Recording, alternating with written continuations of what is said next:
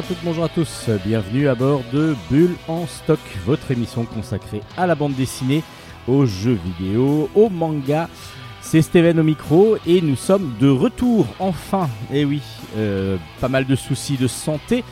La Covid est passée par là, donc impossible de me concentrer, impossible de parler, impossible de, de me concentrer sur de la bande dessinée. Mais voilà, Bulle en stock, votre émission consacrée donc au 9e art est de retour. Alors, évidemment, je ne serai pas seul, il y aura Hélène avec moi pour sa chronique manga dès le départ.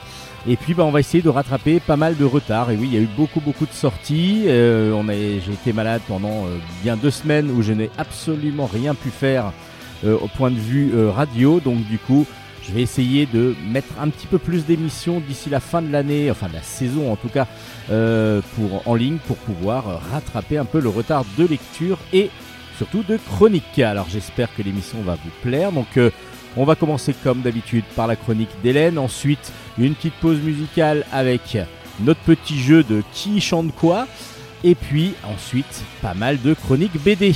Allez, le retour de Bulle stock, c'est maintenant. Bonne émission à toutes et à tous.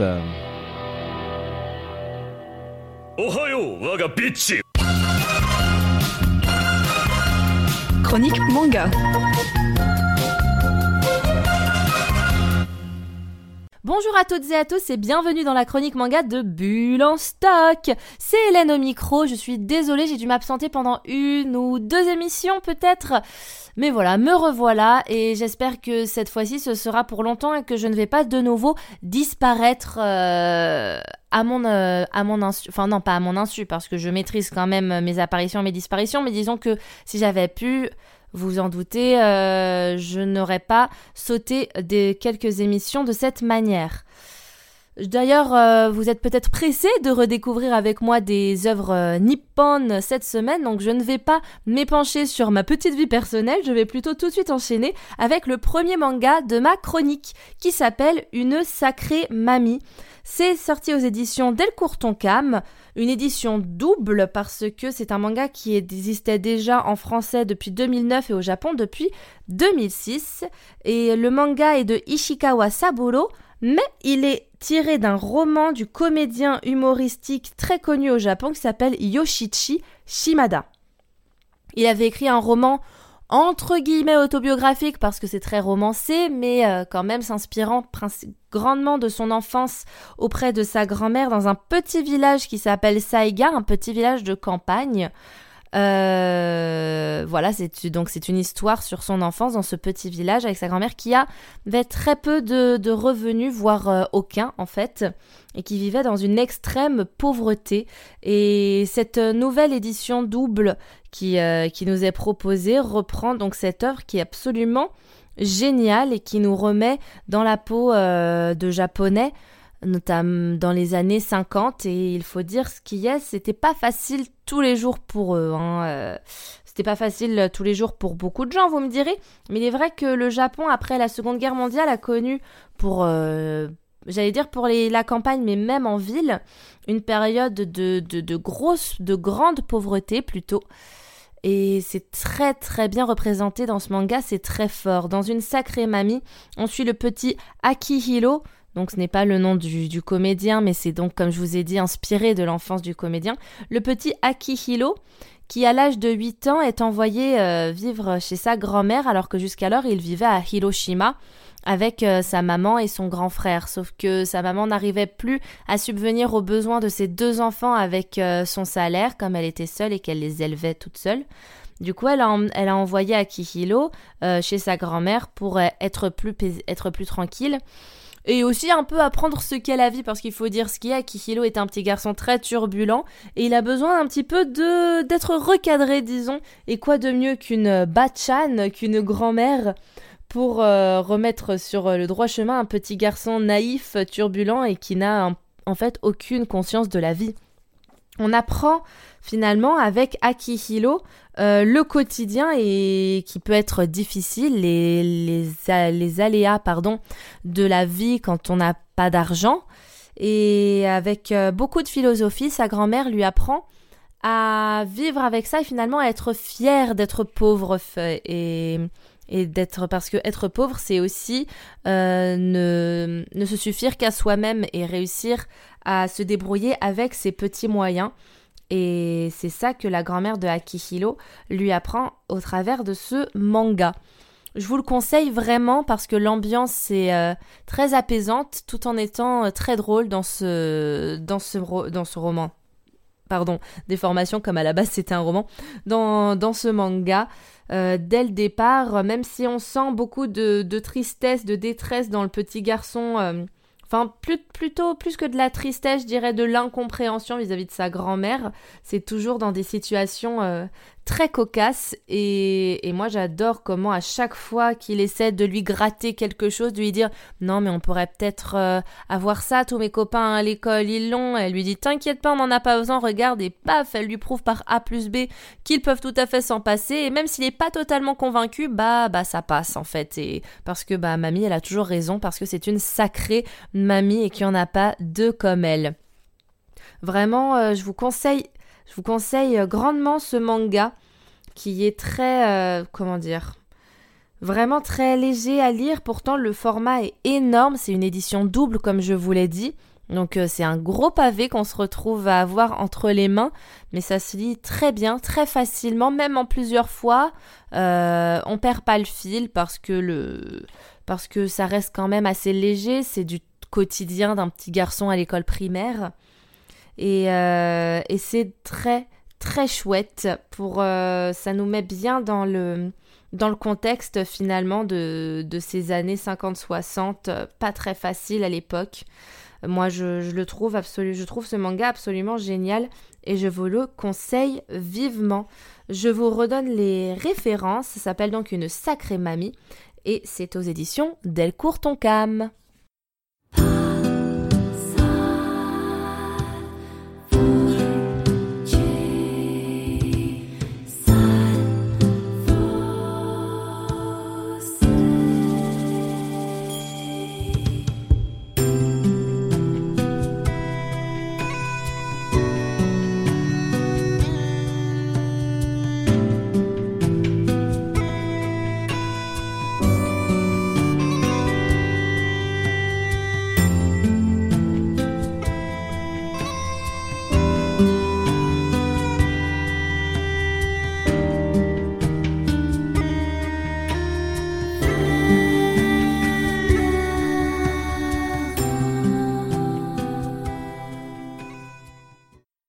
Je reviens après ce petit interlude musical avec un manga que j'ai adoré. Euh, je sens, je, ça va être une, euh, série courte en uniquement 4 tomes, donc je sens que je vais me procurer la suite dès qu'elle va sortir parce que j'ai vraiment accroché. Attention, c'est aux éditions Soleil Manga et ça s'appelle Or Green Bird Cage. C'est écrit par Chiya Teshima et c'est un shojo. Euh, oui, vous avez peut-être l'habitude avec moi. C'est vrai que euh, bah, je suis pas forcément habituée à lire des shojo ou à regarder en animé des shojo. Moi, je suis plutôt euh, je suis plutôt animée d'aventure, de combat, des shonen, quoi. Mais à chaque fois que je me retrouve avec un shoujo entre les mains, ça me détend, je suis heureuse, c'est tout rose, il y, a de l'amour partout, et en fait, j'adore. Et à chaque fois, en plus, je tombe sur, euh, des, des originaux et euh, qui me plaisent grandement. Donc, euh, All Green Bird Cage, de quoi ça nous parle? Ça nous parle d'une jeune fille qui s'appelle Midori, qui élève, euh, qui élève quasiment toute seule son petit frère parce que sa maman est décédée il y a quelques années de cela. Et, euh, et, son papa travaille énormément. Du coup, Midori se retrouve à être la maîtresse de maison à la place de sa maman alors qu'elle n'est encore qu'une lycéenne. Elle, euh, elle, aime beaucoup rendre service, elle fait toujours passer le bien des autres avant le sien, ce qui fait qu'elle se retrouve à, à passer à côté finalement de son adolescence. Mais elle a quand même un petit jardin secret, un petit endroit où elle arrive à décompresser et à, et à se recentrer sur elle-même. C'est euh, une zone interdite derrière le bâtiment de son lycée, de son lycée pardon. Et à cet endroit où elle ne croise jamais personne, un jour, elle fait la rencontre d'un jeune homme de d'une vingtaine d'années, je crois qu'il est dit qu'il a 27 ans, qui s'appelle Sakiya. C'est un employé de bureau qui était auparavant lycéen dans, dans ce lycée. C'est pour ça qu'il connaît euh, cet endroit interdit, cette cachette, cette espèce de cage à oiseaux où personne finalement ne peut, euh, ne peut rentrer parce que personne ne la connaît. Et au fur et à mesure du, euh, du temps, ils vont apprendre à se connaître et Midori va tomber amoureuse de Sakiya. Sakiya qui, lui, ne, ne, ne, lui, ne lui rend pas son amour déjà par rapport à la différence d'âge, puis surtout, il lui dit qu'il est marié. Donc euh, il, ne peut pas, il, il, ne peut pas répondre aux sentiments de, de. Mais il s'attache quand même à la jeune fille et il voit qu'elle a besoin de justement d'un soutien. Il, euh, il se rend rapidement compte qu'elle est très mature pour son âge et qu'il doit y avoir une explication derrière. Et ils vont, euh, ils vont apprendre à se connaître et je vous en dis pas plus parce que je veux que vous lisiez ce manga qui est vraiment beau. Les dessins sont, les dessins sont choupis. Enfin, c'est, pour le coup, on, est dans du dessin de shojo assez classique avec plein de petites, euh, de petits effets lucioles dans les pages dès que l'héroïne est perdue dans ses pensées, des grands yeux brillants. Mais moi j'adore et surtout euh, la relation entre les deux personnages et je trouve très original le fait qu'elle déclare sa flamme super tôt. Euh, je vous le dis, elle, est amoureuse, c'est dit, c'est acté dès le début du premier tome, on le voit en fait tout de suite.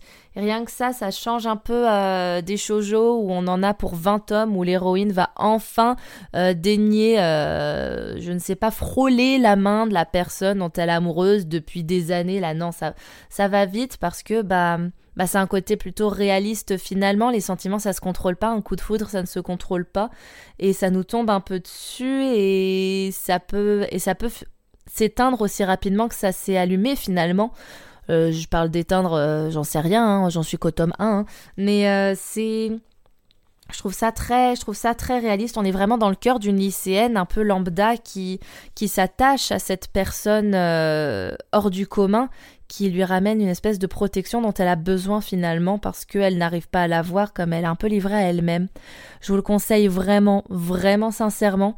C'est un manga que, enfin c'est un ouais, un manga que j'ai dévoré et euh, dans un mois, vous, euh, vous pouvez, allez peut-être écouter en décalé cette émission, donc ça sert à rien que je vous donne la, que je vous donne des indications euh, de de cette manière, mais je sais que par rapport au, moment où je vous en parle, dans un mois par rapport à moi, le tome 2 va sortir en mai 2022 et j'ai tellement, tellement hâte de l'acheter, de courir, euh, de courir dans ma librairie pour aller me l'acheter. Si vous aimez les histoires les histoires d'amour, eh bien allez lire, euh, allez lire Our Green Bird Cage aux éditions Soleil Manga. C'est, moi j'ai vraiment beaucoup aimé, je l'ai trouvé très très chouette. Bah voilà, je pense que je vais m'arrêter là pour aujourd'hui. J'ai dit beaucoup de bien de deux mangas qui n'ont rien à voir l'un avec l'autre. J'espère que ma chronique vous a plu et, euh, je compte bien être présente la semaine prochaine euh, avec euh, deux voire trois nouvelles séries à vous présenter. D'ici là, portez-vous bien. Matalaishu Merci Hélène pour ces chroniques manga. On se retrouve la semaine prochaine, j'espère, dans le studio pour pouvoir enfin pour faire une émission ensemble. Ce serait pas mal. Bon, on va commencer, enfin on va continuer pardon avec notre petite pause musicale, notre petit jeu, une reprise faite par, alors cette fois-ci, c'est deux grandes stars de la chanson qui font une reprise d'un immense euh, chanteur. À vous de deviner qui chante et la chanson évidemment et l'interprète original.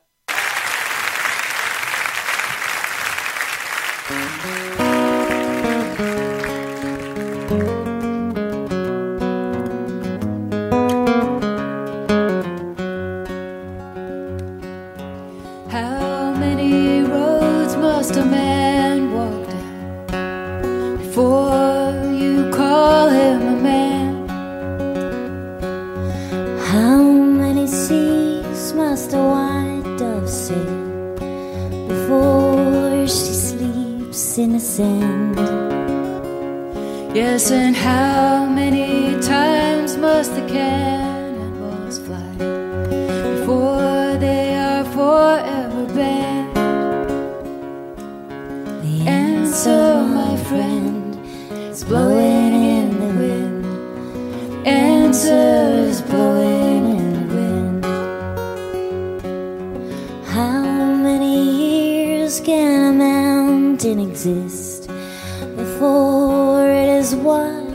the sea.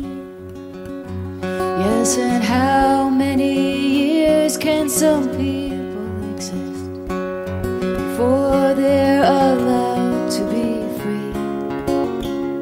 Yes, and how many times can one man turn his head? Pretend that he just doesn't see. The answer, my friend, is blowing in the wind. The answer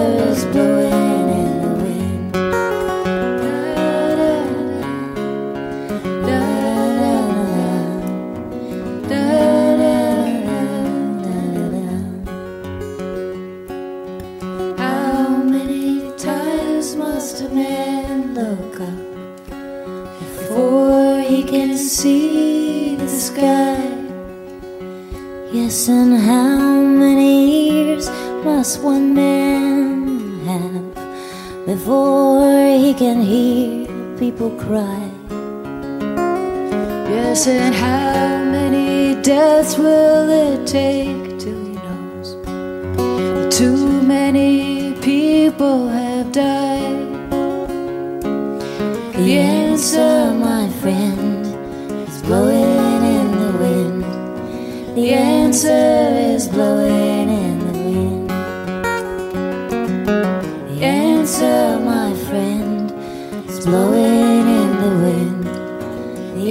Et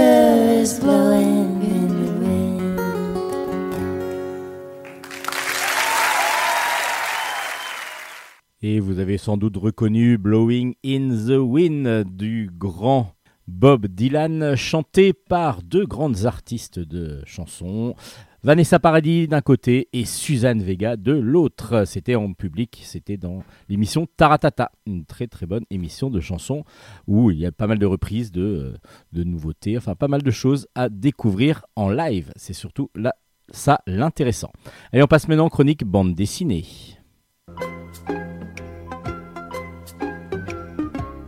Chronique bande dessinée. On commence ces chroniques BD aujourd'hui avec Chrono Squad. Le tome 6 est sorti. Ça s'appelle Chapeau melon et Horde de 1. C'est de Giorgio Albertini au scénario, Grigori Panascion au dessin et c'est aux éditions Delcourt. Alors, c'est le sixième tome de Chrono Squad et je vous dis tout de suite, il faut avoir lu l'ensemble des albums pour pouvoir comprendre vraiment les tenants, les aboutissants, même s'il y a une petite explication au départ. euh, il est assez complexe de comprendre. Pas de comprendre, parce qu'on comprend tout à fait que c'est un système de voyage dans le temps. Donc on va avoir des, voyageurs spatio-temporels qui peuvent aller donc dans différentes euh, dans différents systèmes et donc dans différentes époques et ils peuvent surtout envoyer des touristes et ils vont devoir donc faire et des missions, envoyer des touristes, aller rechercher d'autres personnes. Et c'est justement ce qu'on va découvrir dans le sixième tome. Euh, il y a d'abord une jeune demoiselle qui a été euh, qui a été portée disparue au Japon à la fin du 19e siècle. Donc c'est une voyageuse du temps, donc elle est du, 22, du, du 20e siècle, du 21e siècle, mais elle s'est retrouvée en fin du 19e siècle au Japon. Elle a disparu. Alors, est-ce que vraiment euh, elle a disparu? Est-ce qu'elle se cache? Ensuite, euh, il y a euh, une particularité, il y a une jeune de Silverberg qui est une Chrono Squad qui enfin qui fait partie de la Chrono Squad qui euh, revient d'une mission, elle est complètement rajeunie. Donc euh, les autres se posent des questions et il va falloir savoir comment ça se passe. Et puis d'autres touristes sont morts, eux, et euh, d'autres ont été capturés par les hordes de Attila, le 1. Donc euh, évidemment, il va falloir envoyer une mission pour pouvoir aller les sauver. Alors, pour comprendre tout ça, il va falloir connaître tous les personnages qui sont assez nombreux et connaître aussi un petit peu leur méthode de travail, comment ils fonctionnent, comment fonctionne la Chrono Squad. Et c'est pour ça que je vous dis vraiment lisez les albums euh, les uns après les autres. Parce que euh, là si vous vous enchaînez sur le- vous commencez par le sixième vous allez être un petit peu largué. C'est un petit peu difficile de raccrocher tous les wagons. Par contre, quand vous lisez depuis le début l'intrigue, évidemment, c'est vraiment très très agréable. C'est un voyage dans le temps comme on connaît, mais comme les personnages sont très très hauts en couleur, ça nous permet d'avoir beaucoup beaucoup de choses à découvrir au long de ces aventures euh, ben, dans le temps, tout simplement. Euh, on retrouve le dessin très dynamique de Grégory Panassion qui va vraiment donner une impression de fluidité et de rapidité dans, le, les planches qui va vraiment être très très appréciable. Ça s'appelle Chrono Squad, le tome 6 est sorti recommandé pour ceux qui ont lu les premiers albums. Et euh, évidemment, quand vous aurez lu les premiers albums, vous allez enchaîner sur le tome 6. Hypnos. Hypnos, c'est un one-shot de Lane Milburn et c'est aux éditions Sarbacane. Alors, Milburn, on est dans le, la science-fiction avec une Terre qui est de plus en plus en délabrement, mais du coup, une planète, une planète qui s'appelle Hypnos, a été transformée en station balnéaire pour les plus riches, pour l'élite euh, terrienne. Et petit à petit même euh, vient l'idée aux plus riches ben, de se dire bah voilà on va coloniser nous euh, Hypnos. On l'a créé, on va la coloniser pour pouvoir se sauvegarder de cette planète Terre qui petit à petit est en déliquescence. Alors pour, euh, pour pouvoir y aller, évidemment, à part si on est très riche, il va falloir euh, avoir d'autres opportunités. C'est justement ce qu'a Joe. Joe, euh, c'est une artiste, une artiste donc qui travaille sur ordinateur et qui fait des, des, des, choses graphiques, donc visuelles et, et, surtout en trois dimensions, sorte d'hologramme.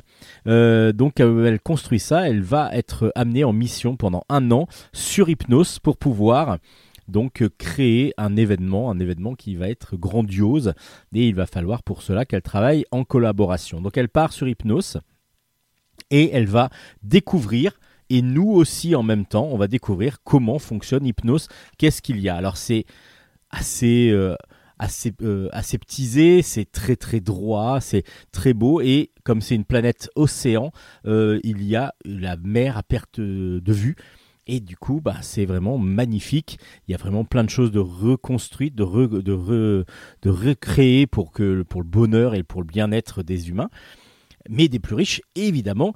Alors du coup, bah, elle est assez fascinée, elle travaille, elle commence à travailler, et puis petit à petit, elle va comprendre et elle va découvrir, comme nous aussi en même temps, qu'il y a peut-être des travers à ce système d'hypnose.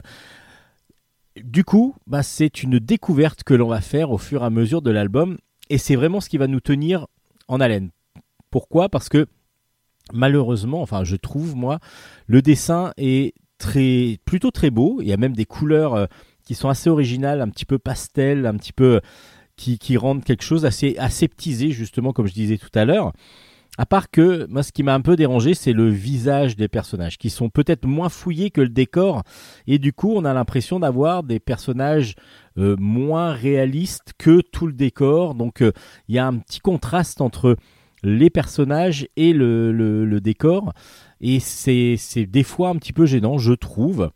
Alors, euh, du coup, on se retient à l'histoire et c'est vrai que l'histoire est plutôt intéressante et assez passionnante. Donc on va découvrir petit à petit tous ces rouages euh, d'hypnose avec Joe qui est donc euh, qui va se faire des amis déjà là-bas et puis qui va vivre peut-être avec ce séduisant Yann Watts, un artiste qui est là donc euh, lui qui vit sur hypnose et euh, elle va essayer de découvrir un petit peu aussi qui est cet homme pour pouvoir peut-être le fréquenter un peu plus. Hypnos, donc un, une récit de science-fiction assez original et vraiment très très bien mené. Euh, maintenant, comme je vous dis, j'ai un petit bémol sur le côté graphique, mais à vous de vous faire votre opinion. C'est toujours ce qui est bien d'Ambulance Stock, c'est que on va vous laisser la possibilité de, découvrir par vous-même, ce qui va permettre ensuite de vous faire votre opinion. C'est pas du tout un jugement sur un album, c'est mon ressenti que je vous présente. On reste dans la science-fiction. Bah tiens, euh, je vais vous présenter deux autres albums, un petit peu dans la science-fiction en tout cas, même sur un thème un peu équivalent. Apitech, le tome 1 s'appelle Le bonheur nuit à la santé. C'est de Corbéran au scénario, Alessia Fattore au dessin et c'est aux éditions Delcourt. Là, on est un petit peu dans le même système, c'est que on va utiliser la technologie pour pouvoir changer un petit peu d'univers. C'est ce dont a besoin Xavier, Xavier Guignard, qui euh, il passe euh, vraiment un début de semaine horrible euh, avec perte de boulot, voilà, abandon de sa femme. Enfin voilà, il y a tout qui, qui se passe. Vraiment, il n'en peut plus et il va donc aller voir Apitech. Apitech, qui est une société qui te permet de de te rendre heureux, donc par des interventions technologiques et puis euh, donc de, de, se, de, de, retrouver un petit peu à l'accès au bonheur que vous auriez mérité. Alors, il va aller s'inscrire et puis quand il regarde un petit peu tout ce qui est publicité, parce qu'il y en a énormément euh, d'Apitech, il y a la légérie de Apitech qui est une sublime femme brune euh, qui, qui est vraiment qui a l'air vraiment heureuse et donc ça donne vraiment envie de, de, de travailler avec eux d'aller voir ce que c'est qu'Apitech part que elle ressemble étrangement à cette euh, femme, une sorte de, de, SDF qu'il a rencontrée dans le métro, avec laquelle il s'est pris le bec. Alors là, ça n'a pas arrangé évidemment sa condition euh, psychologique, mais elle ressemble étrangement, cette euh, jeune femme, à l'égérie justement de Happy Alors, on va aller découvrir ce que c'est qu'Happy avec lui, et en même temps, on va essayer de comprendre un petit peu les rouages, qu'est-ce qu'il y a derrière aussi. C'est pour ça quand je vous disais qu'il y avait une équivalence avec l'album précédent, euh, ben oui, on est un petit peu dans un système euh, équivalent, à part que là on reste sur Terre et c'est va être par des solutions technologiques que l'on va être mis en place. Le dessin est vraiment excellent, un dessin semi-réaliste qui donne tout de suite une empathie totale avec les personnages. Le dessin est magnifique, la légérie justement est sublime sur la couverture. Regardez, elle est magnifique. Et puis euh, Xavier, bah voilà, on le sent déjà Guignard. Euh, bah, il s'appelle Guignard, mais on le sent qu'il a la guigne vraiment dès qu'on le voit, euh, on le sent pas bien et tout est à l'avenant. Donc le dessin est vraiment très très bon. Le scénario nous prend dès le début et on n'a pas envie de le lâcher. Et donc, euh, ben voilà, c'est un très très bon premier tome. On espère que la suite sera du même, euh, du même acabit, parce que pour l'instant, Happy tome 1 est une excellente série qui commence. Donc ça s'appelle Happy le tome 1 s'appelle Le bonheur nuit à la santé, et c'est aux éditions Delcourt. C'est une recommandation de Bulle en stock, comme va l'être le prochain album que je vais vous présenter ça s'appelle La Terre vagabonde. Alors la Terre vagabonde, c'est euh, fait partie, c'est aussi aux éditions Delcourt, fait partie d'une série d'albums qui va sortir. Il y en a déjà trois qui sont sortis. Je vous parlerai des deux autres euh, très bientôt. La Terre vagabonde, c'est de Christophe Beck et Stefano Raffaele, euh, mais ça, ça, fait partie d'une série d'albums qui s'appelle Les Futurs de Liu Cixin. Donc c'est un auteur chinois euh, qui euh, est un auteur de science-fiction. Donc c'est un auteur de science-fiction qui, dont les nouvelles vont être adaptées, les romans vont être adaptés en bande dessinée. Il va y avoir 15 tomes, 15 tomes qui vont reprendre donc l'œuvre de ce grand écrivain contemporain de science-fiction. Euh, c'est à chaque fois donc un univers automatiquement autour de, de l'anticipation ou de la science-fiction pure. Euh, anticipation, ça veut dire peut-être que ça peut arriver comme cela, donc on essaye de voir. En tout cas, c'est à chaque fois sur, euh, en tout cas les premiers albums, sur le, bah, ce que va devenir malheureusement notre monde. Et là justement, dans ce premier tome, euh, on a prévu, on a découvert que le Soleil allait mourir. Donc l'humanité se devient vraiment euh, l'agonie, parce que du coup, évidemment, en sachant que le Soleil va péricliter, la, Terre automatiquement va s'éteindre aussi en même temps, parce que du coup c'est quand même le Soleil qui nous fait vivre. Alors les scientifiques ont quelques années pour prévoir un système. Et ils veulent aller donc vers Alpha du Centaure. Alors comment aller ben, avec des vaisseaux, etc. Non, c'est pas possible. Enfin, c'est difficile. Là, ce que propose l'auteur, c'est très original, c'est d'avoir des systèmes qui vont permettre à la Terre de devenir une sorte de vaisseau. C'est-à-dire qu'on va utiliser des sortes de grosses fusées, des gros rayons qui vont permettre à la, à la, planète de bouger, de se mouvoir et surtout de prendre donc de la vitesse en tournant autour de, certaines planètes pour pouvoir leur donner de la vitesse qui ensuite va pouvoir l'éjecter vers une autre et ainsi de suite. Et du coup, le voyage de la Terre, en fin de compte, va commencer.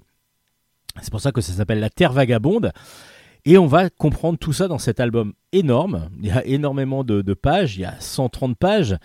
Et c'est absolument génial parce que cette idée-là de, plutôt que de coloniser, euh, d'aller vers d'autres planètes avec des vaisseaux, bah, se dire bah voilà on va prendre la Terre et ça va devenir une sorte de gros vaisseau spatial. Évidemment, lorsqu'elle va bouger, bah, il va y avoir toute une partie de la Terre qui va être elle dans le noir, dans le froid, euh, l'autre qui va être protégée, mais il va falloir quand même se euh, être ce, donc les peuples vont, de- vont devoir aller sous terre. Donc il y a tout ça qui se met en place et c'est tout ce qu'on va vivre donc dans cette terre vagabonde. Il n'y a pas de violence, enfin il n'y a pas de violence par la violence morale euh, de, de, de devoir bouger euh, l'u- l'univers, etc. Il n'y a pas de violence, je veux dire, c'est pas des vaisseaux spatiaux qui se tirent dessus et ainsi de suite. On n'est pas dans du space opéra. On est dans la science-fiction très très très bien écrite, euh, superbement bien dessinée par Stefano Raffaele. Et l'idée est géniale. J'ai trouvé l'idée géniale et du coup on est emporté directement par cette idée. A du mal à comprendre un petit peu au départ et en fin de compte tout devient petit à petit limpide. Et surtout on est, ce que j'ai beaucoup apprécié, dans une sorte de contemplation de ce qui se déroule parce que il n'y a plus le choix et on est avec les personnages que l'on va suivre, on est dans la contemplation. Qu'est-ce qui va arriver? En sachant que euh, on va suivre donc euh, deux, personnages qui vont tomber amoureux, qui vont vivre une vie, euh, même ils ont eu le droit de se marier parce que du coup il, y a- faut un droit pour pas qu'il y ait trop de personnes et ainsi de suite. Mais on sait aussi que ce voyage, ça va se faire sur 2500 ans. Donc 2500 ans, c'est-à-dire que ce sera la progéniture de leur progéniture, de leur progéniture, de leur progéniture qui pourra vivre l'arrivée sur Alpha du Centaure. Eux, ils seront juste là pour la mise en place, le départ de la planète, voir si ça fonctionne et à partir de là, euh, ben après, ben il va falloir attendre et eux seront morts évidemment lorsque ça va arriver au bout. C'est assez émouvant du coup. Il y a beaucoup de contemplation aussi dans l'album. Il y a même des très grandes pages parce que du coup. Delcourt a pu mettre en place des pages que l'on va ouvrir. Euh, c'est pas du pop-up, mais euh, c'est des doubles pages, euh, donc qui deviennent des triples pages du coup quand on les ouvre, parce que du coup on a des très très grands dessins sur trois pages comme ça. Ça fait des grands posters un petit peu dans l'album. Et du coup, j'ai trouvé ça magnifique. Que ce soit graphiquement, que ce soit scénaristiquement, l'idée est géniale. Ça s'appelle La Terre Vagabonde. Alors ça commence vraiment très bien cette série de 15 tomes sur les futurs de Liu Cixing. Cixing. Et euh, du coup, j'ai hâte de vous présenter les prochains, les prochains albums. Les 15 vont être dessinés par des dessinateurs différents, vont être adaptés par des scénaristes différents. Et vraiment, euh, le premier tome m'impressionne, m'a vraiment impressionné. J'ai adoré cet album, La Terre Vagabonde. Donc c'est un album de science-fiction de chez Delcourt. C'est une grosse, grosse, grosse, grosse, grosse recommandation de Bulle en stock. Euh,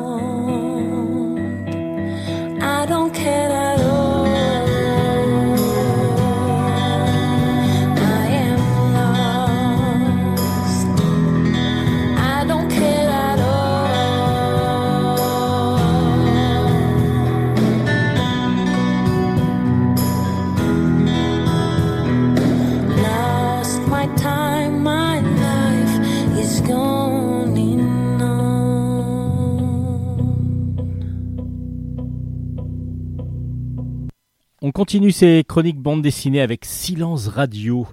36 mois pour me relever d'un AVC.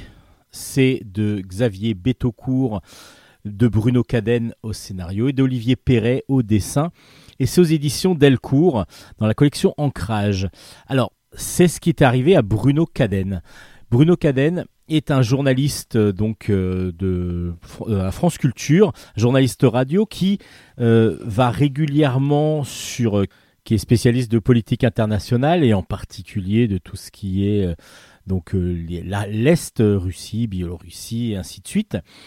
Et il est régulièrement sur place, il fait des reportages, et puis un jour, à 54 ans, il est victime d'un AVC. Il est bloqué, il ne peut plus rien faire, il tombe et il va se retrouver donc à l'hôpital. Euh, il va se réveiller, mais il va être complètement bloqué avec impossibilité de parler, impossibilité de, de, de, communiquer et impossibilité de marcher évidemment. Il ne peut absolument plus rien bouger. Il a tout un côté paralysé et l'autre côté très fragilisé. Et dans cet album, on va suivre toute son évolution et les difficultés qu'il faut rencontrer, qu'il faut passer, le courage qu'il faut avoir pour essayer de retrouver une vie qui semble être pas tout à fait la même évidemment que celle qu'on avait avant, mais en tout cas qui semble vivable, beaucoup plus vivable pour lui, pour ses proches et pour bah il y a aussi tout le problème euh, qui va être rencontré de tout ce qui est donc travail, de tout ce qui est amis, euh, qui bon les amis sont là, mais en tout cas le travail c'est pas si évident que ça de ne pas le, pas le perdre, on va le perdre automatiquement, mais retrouver après ensuite une envie de travailler, une possibilité de travailler, même si on a envie de le faire, on ne peut plus faire exactement la même chose. Et donc tout ce qu'on va suivre, euh, de, des kinés à l'orthophoniste, aux neurologues et ainsi de suite, tous ces, tous ces spécialistes-là, bah, on va les suivre. Euh, on va suivre euh, évidemment aussi Galina, son épouse, qui petit à petit va essayer de le sortir, de l'aider au maximum, et qui par moment va aussi, elle, complètement euh, lâcher prise en disant voilà ça va pas assez vite, presque à l'engueuler pour, pour qu'il aille plus, rapidement dans sa guérison. C'est très très émouvant, c'est très attachant, euh, c'est très bien fait. Donc on voit vraiment de l'intérieur, parce qu'évidemment euh, Bruno Caden livre là son expérience, on voit de l'intérieur comment s'est déroulée toute cette, toute cette maladie et puis toutes les difficultés qu'il a pu rencontrer pour se remettre en route. Et ce qu'on voit vraiment, je trouve, c'est la force qu'il a fallu qu'il ait et la force de l'abnégation qu'il a, fallu mettre pour pouvoir retrouver une vitalité comme il peut l'avoir maintenant. Ça s'appelle Silence Radio, c'est aux éditions Delcourt et c'est donc euh, un reportage, on va dire, un petit peu reportage dessiné sur ces conditions de quand on a eu un AVC et donc des difficultés à s'en remettre. Iruen. Iruen, c'est autre chose, même s'il y a un côté psychologique qui va rentrer en jeu aussi, comme peut l'être euh, après une maladie, donc euh, où on va devoir psychologiquement être fort pour pouvoir la vaincre ou la surpasser. Euh, c'est sur un scénario de Rodolphe et Griffo, et c'est des dessins de Griffo, et c'est aux éditions Daniel Maguen. Iruen, ça parle ben, d'un jeune homme qui s'appelle Alex. C'est un, publicitaire parisien très, euh, très dynamique qui vit tout à fond. Euh, euh, donc il vit ses nuits vraiment donc, comme un jeune publicitaire parisien. À part que lorsqu'il s'endort, il est transporté dans ses rêves et il fait des cauchemars même. Des cauchemars où il se retrouve apparemment sur une plage, il se retrouve à être pourchassé par des espèces de conquistadors et il va même être euh, tué à chaque fois quasiment dans ses cauchemars, c'est pour ça que ça devient même des cauchemars. Euh, et donc du coup, il se demande ce qui va se passer. Et petit à petit, ces cauchemars vont prendre tellement de place qu'il va devoir, qu'il va devoir bah, tout arrêter. Il va, va pas pouvoir se faire comprendre. Il va, il va, va complètement s'enfermer sur lui-même. Et puis, petit à petit, à force d'aller euh, en analysant un petit peu ses rêves, en voyant ce qui se, ce qui, ce qu'il en est, il est pas loin de la folie à un moment donné, donc il va devoir se donner un gros coup de pied aux fesses et il va réussir à découvrir qu'il s'agit de la Palma, une île volcanique des Canaries, et c'est de là où sont partis ses rêves. Donc il va évidemment essayer de comprendre ce qui lui arrive et on va comprendre que toutes les nuits, dans ses cauchemars, il se retrouve dans la peau d'un jeune guerrier Ganch, euh, enfin du peuple Ganch qui donc à l'époque des conquistadors étaient les habitants d'origine des Canaries et que les conquistadors ont tué évidemment, ont détruit comme ils ont fait la plupart du temps dans tous ces pays-là. Et il va donc essayer de comprendre quelle est sa relation avec cette, cette, ce guerrier, pourquoi il est là. Et en plus, tous les nuits, il est aussi pourchassé par une sorte de euh, grand monstre, une sorte de, donc de démon au milieu de la forêt. Donc euh, à découvrir et justement ça nous donne un suspense assez grand. L'histoire est vraiment très bien menée et on arrive à comprendre un petit peu bah voilà l'histoire évidemment. Et ensuite, ce que j'ai trouvé super intéressant, c'est ce qu'a vécu Griffo dans euh, aux Canaries. Parce que Griffo habite euh, justement dans une île des Canaries où il y a eu euh, une explosion volcanique. Et il explique un petit peu comment il a vécu ça. Et j'ai trouvé que ce côté humain aussi de l'auteur c'est pour ça aussi qu'il a cette idée là dans la tête de, depuis longtemps et que Rodolphe a réussi à lui mettre à l'aider en tout cas à mettre ça en image bah, euh, c'est vraiment excellent. Et lisez la fin, euh, lisez le, petit chapitre à la fin où il y a une explication de pourquoi, pourquoi cette histoire et ainsi de suite. C'est super intéressant. Euh, et du coup, bah, là j'allais, j'ai même pas parlé du dessin, mais Griffo, évidemment, c'est un dessinateur superbement talentueux, avec une un virtuose du, crayon, un virtuose du dessin, de la couleur aussi. Donc en couleur directe, c'est magnifique. Bon voilà, il n'y a même pas à dire Griffo. Si vous ne le connaissez pas, bah, allez lire tout ce qu'il a fait, c'est absolument génial graphiquement. Après, scénaristiquement, vous pourrez accrocher sur certaines choses et pas d'autres, mais peu importe. SOS Bonheur, par exemple, c'est juste euh, pour moi des les albums qu'il faut avoir obligatoirement euh, et puis plein d'autres parce que Griffo avec Dufo il a beaucoup beaucoup travaillé et là avec Iruen avec euh, Rodolphe c'est un pur bonheur de lecture. Ce graphiquement, c'est magnifique. Il n'y a rien à jeter, vraiment rien à jeter. La couverture est, du, est impressionnante. Vraiment, la couverture est vraiment impressionnante. Et puis, euh, bah, l'histoire est intéressante. On est bien pris dedans. On se demande vraiment s'il est fou, s'il y a quelque chose qui se passe. Euh, bah, allez, allez, découvrir Iruen. Iruen est vraiment un excellent album aux éditions Daniel Magen. C'est donc une bonne recommandation, une grosse recommandation de Bulle en stock. Euh, dans un univers un petit peu identique, parce que là, on va aussi parler de Conquistador, on va parler de Celle qui parle. Celle qui parle, c'est une histoire que vous connaissez peut-être, c'est celle de la Malinche, qu'on appelle en tout cas la Malinche, ou aussi Malincine on est au Mexique lors de la conquête espagnole et il y a Cortés qui arrive justement sur les côtes du Mexique. Alors on va suivre Malinali qui est une jeune demoiselle du coup qui vit dans une dans une des tribus mexicaines. À part que ce qu'on ne sait pas, enfin moi ce que je ne savais pas, c'est que déjà il y avait une tribu mexicaine, un peuple mexicain qui était plus euh, plus dominant que les autres et donc du coup qui que, prenait en esclavage les autres, les tuait pour des rites, euh, donc euh, des rites pour les dieux et donc tuait des, des, des, esclaves qu'ils avaient récupérés dans d'autres peuples, des plus petits peuples. Et justement, ben, la Malinche ou Malinali, elle, elle est dès le début, elle est prise en tant qu'esclave et elle va petit à petit prendre une place assez importante. Pourquoi? Parce que euh, cette Madeleine Ali a eu une particularité, c'est qu'elle parle le langage que, de son peuple, tout simplement, et son père lui a appris euh, aussi le, langage de ce peuple conquérant. Alors j'ai plus les noms exactement en tête, mais en tout cas vous pourrez le retrouver dans l'album évidemment.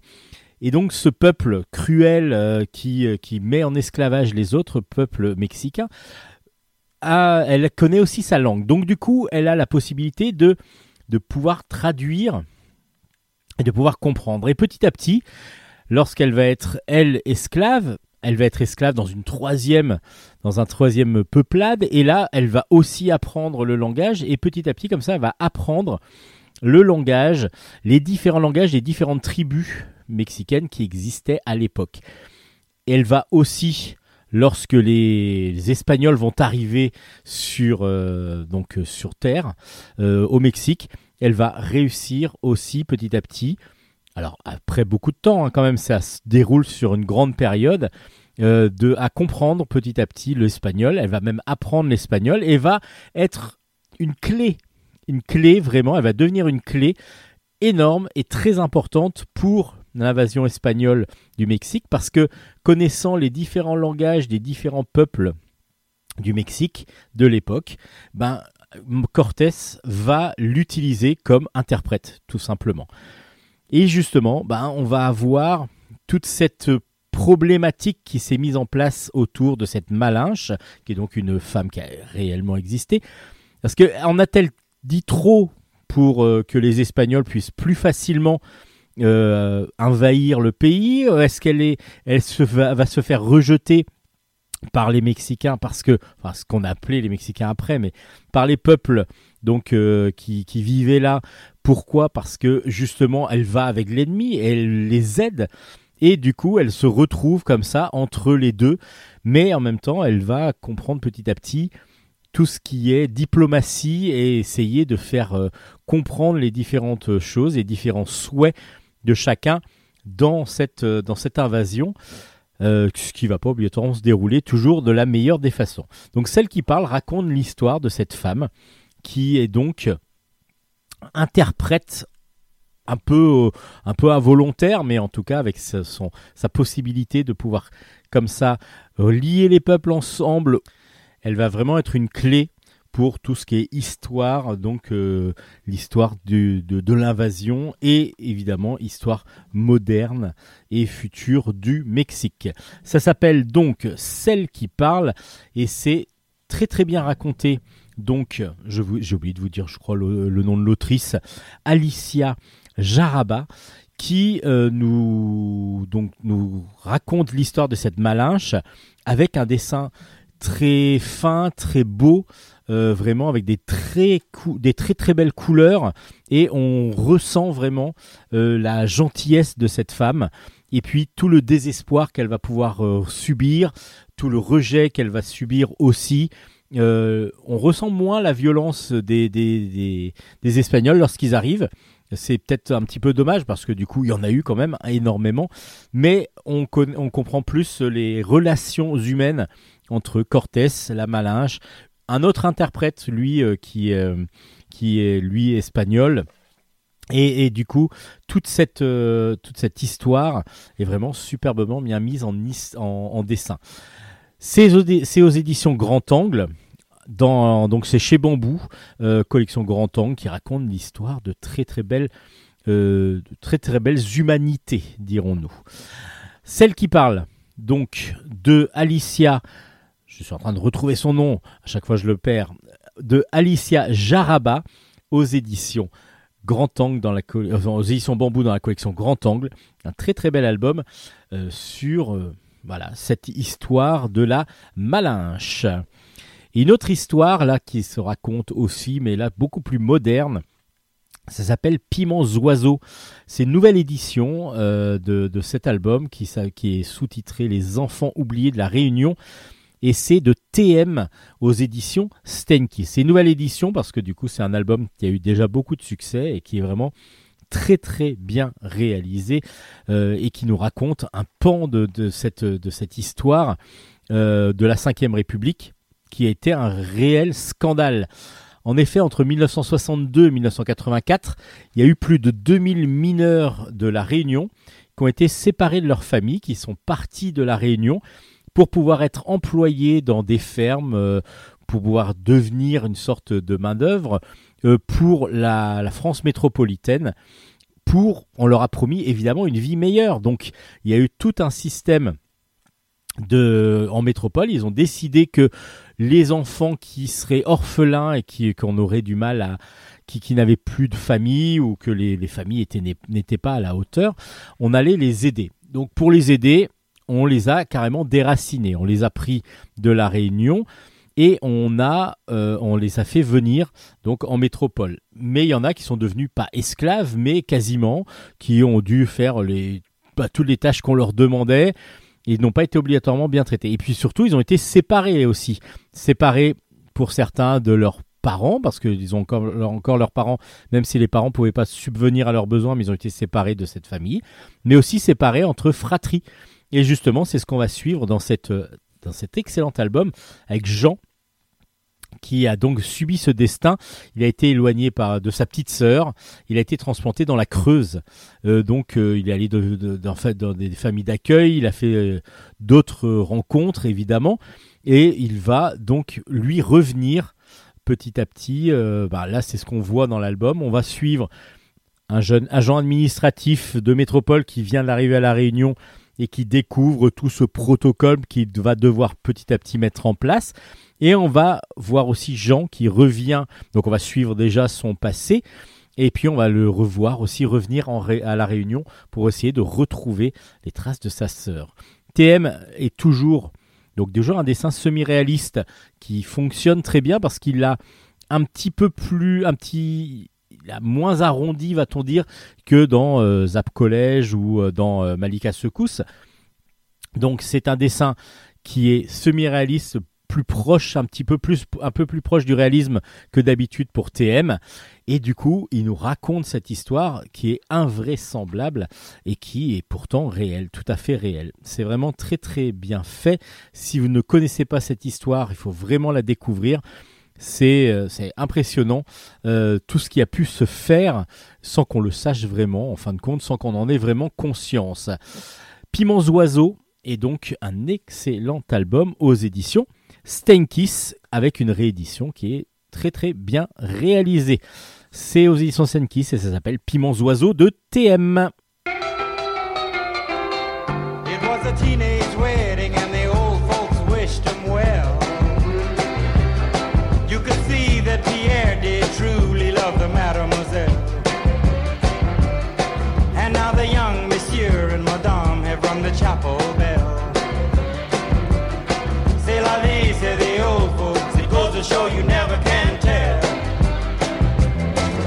Capitaine Vaudou, tome 1. Baron mort lente.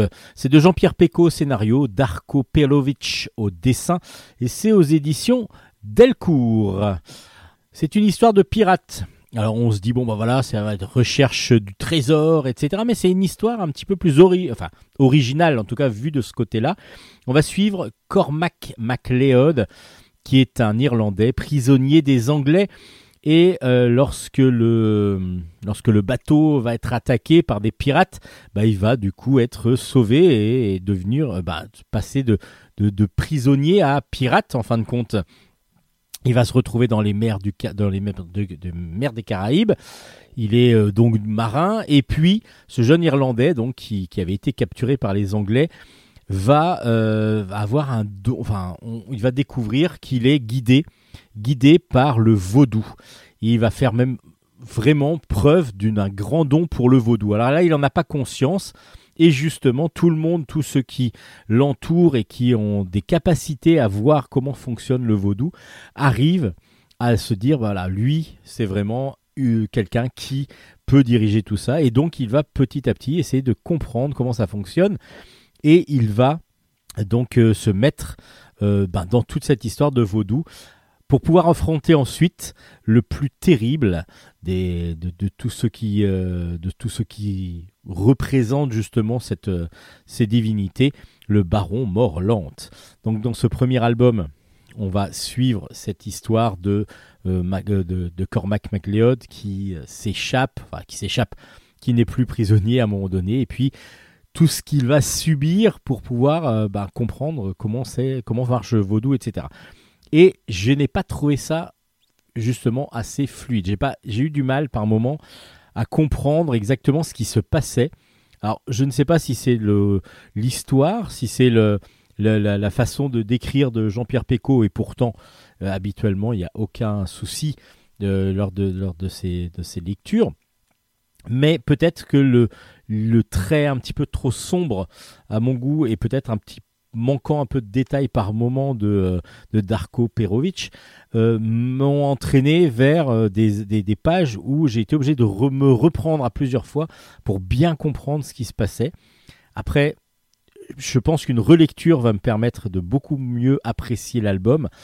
Parce que Captain Vaudou, je pense qu'il faut le relire pour pouvoir se rentrer dans cet univers. C'est vrai que on se dit bah c'est va être une histoire de pirates comme on l'en connaît un petit peu euh, régulièrement.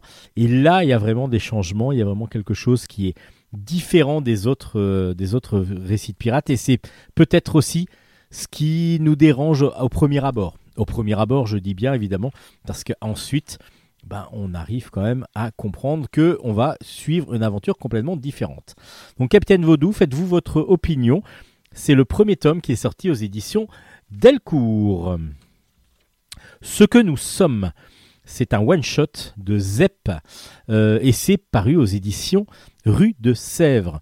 Vous savez que Zep, a, donc c'est le papa de Titeuf, ça on le connaît tous, a euh, maintenant une, pas une particularité, mais il avait envie de changer un petit peu de style graphique et aussi euh, donc de récits. Et donc il fait des récits beaucoup plus réalistes aux éditions Rue de Sèvres en particulier. Et c'est ce qu'il euh, vient de faire avec ce que nous sommes. On, ça se passe en 2113 et on va suivre Constant qui est équipé d'un implant euh, de la première génération augmentée. C'est-à-dire qu'il peut vivre, il a son cerveau, c'est il est complètement connecté au Data Brain Center. C'est une sorte de grande entreprise qui euh, permet comme ça de créer des cerveaux et de pouvoir injecter aux gens des capacités des capacités juste en, avalant des produits, enfin des, pilules par exemple, et on a toutes les sensations. Euh. Donc en gros, votre cerveau, vous n'avez plus besoin de rien apprendre, c'est votre cerveau euh, dirigé par ordinateur qui va faire tout le boulot à votre place. Donc vous êtes absolument géniaux, quoi, parce que du coup, vous pouvez vous évoluer beaucoup plus facilement. À part que, évidemment, tout ça, ça a un prix. Et ce prix-là, bah, c'est exorbitant. C'est exorbitant parce que les gens les plus fortunés peuvent avoir ça. Tous les autres se sont, bah, sont restés au niveau euh, de base de ce qui est, de ce qu'on, de ce qu'on avait. Bah, notre cerveau, nous, nous habituels. À part que, il y a encore plus de difficultés. C'est que 90% de la, de, de, de la capacité mondiale d'électricité bah, c'est fait pour ce Data Brain Center. Donc du coup, les plus riches qui veulent se créer des, petites, des petits cerveaux et, de, se rajouter des petites options dans leur cerveau virtuel vont pomper la quasi-totalité de l'énergie qui existe sur Terre pour leur petit bonheur et leur petit confort. vous imaginez bien que euh, c'est de l'anticipation vraiment super bien réaliste. Ça fait froid dans le dos, ça fait peur et Zep nous montre tout ce qui pourrait nous arriver si on arrivait un peu trop loin. Et l'énergie en ce moment, c'est vraiment une grande, grande question, un grand questionnement avec ce qui se passe euh, dans le monde géopolitique en ce moment.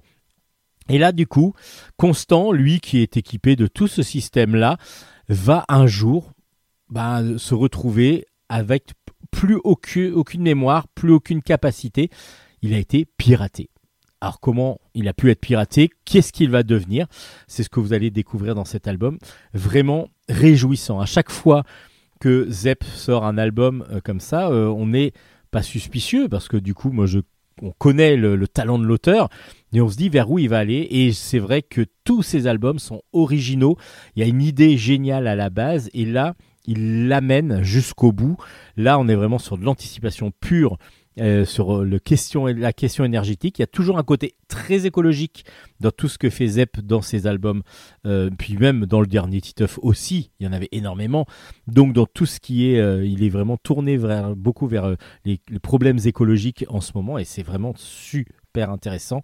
Et cet album est absolument magnifique. Graphiquement, le trait réaliste de Zep est juste magnifique et superbe. Il est d'une justesse pure euh, et on a vraiment un récit de pur bonheur et de pure anticipation vraiment très très bien réalisé. Ça s'appelle Ce que nous sommes. Gros gros gros coup de cœur de bulle en stock. Et ouais, bah, il y en a pas mal cette semaine. Euh, oui, bah, on revient après un petit peu malade, donc du coup j'ai beaucoup beaucoup de lectures à vous proposer et pas mal de choses à vous présenter. Et comme par exemple ce troisième tome de Wild West, bon ça depuis le début je vous dis que c'est de l'excellent western.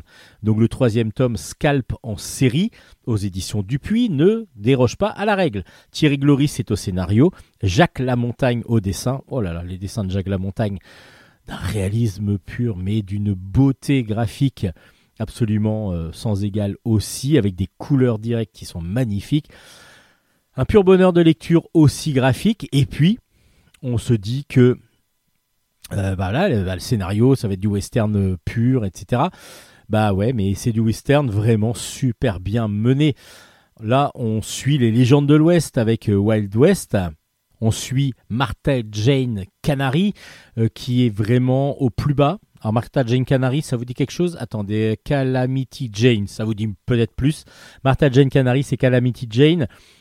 Son Indien de mari a été tué, a été tué par Willie Bill Hickok, Hickok, pardon, Hickok, et euh, a été euh, donc, euh, elle est tombée en complètement en dépression, dans l'alcool, et elle est recueillie par un, un homme qui euh, l'a, qui comment dire, une sorte de vendeur ambulant, s'appelle Charlie Hutter, et qui va essayer de la remettre sur pied.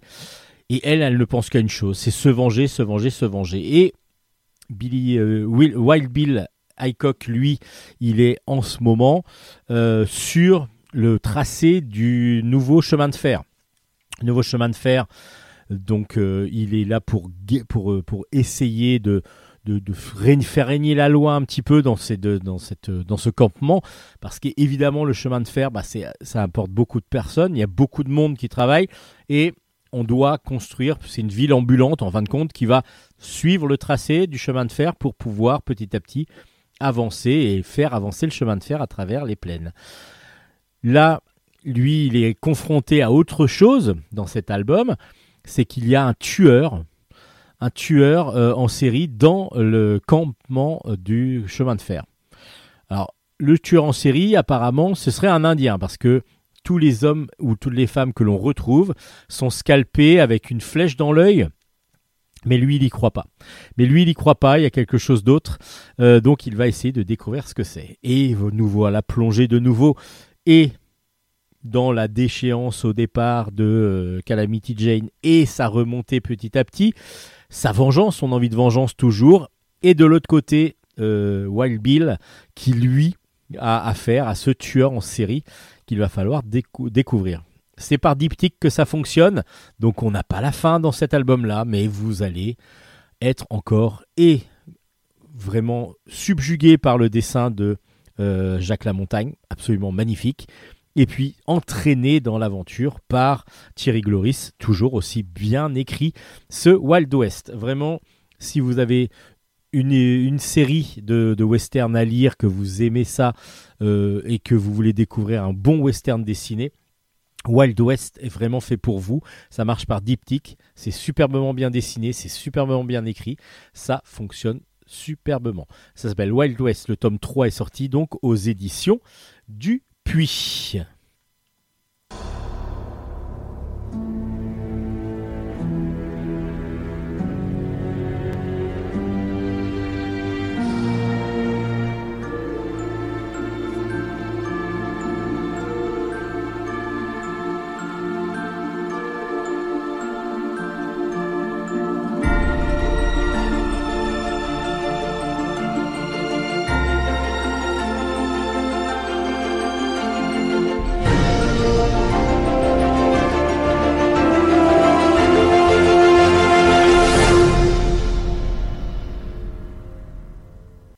Enchaîne avec quelques albums euh, qui vont nous, bah, qui se passent dans une période un petit peu plus ancienne, comme par exemple Tuer de Gaulle. Le tome 1 est sorti, ce sera un diptyque, c'est de Simon Strains au scénario et euh, de Munch au dessin.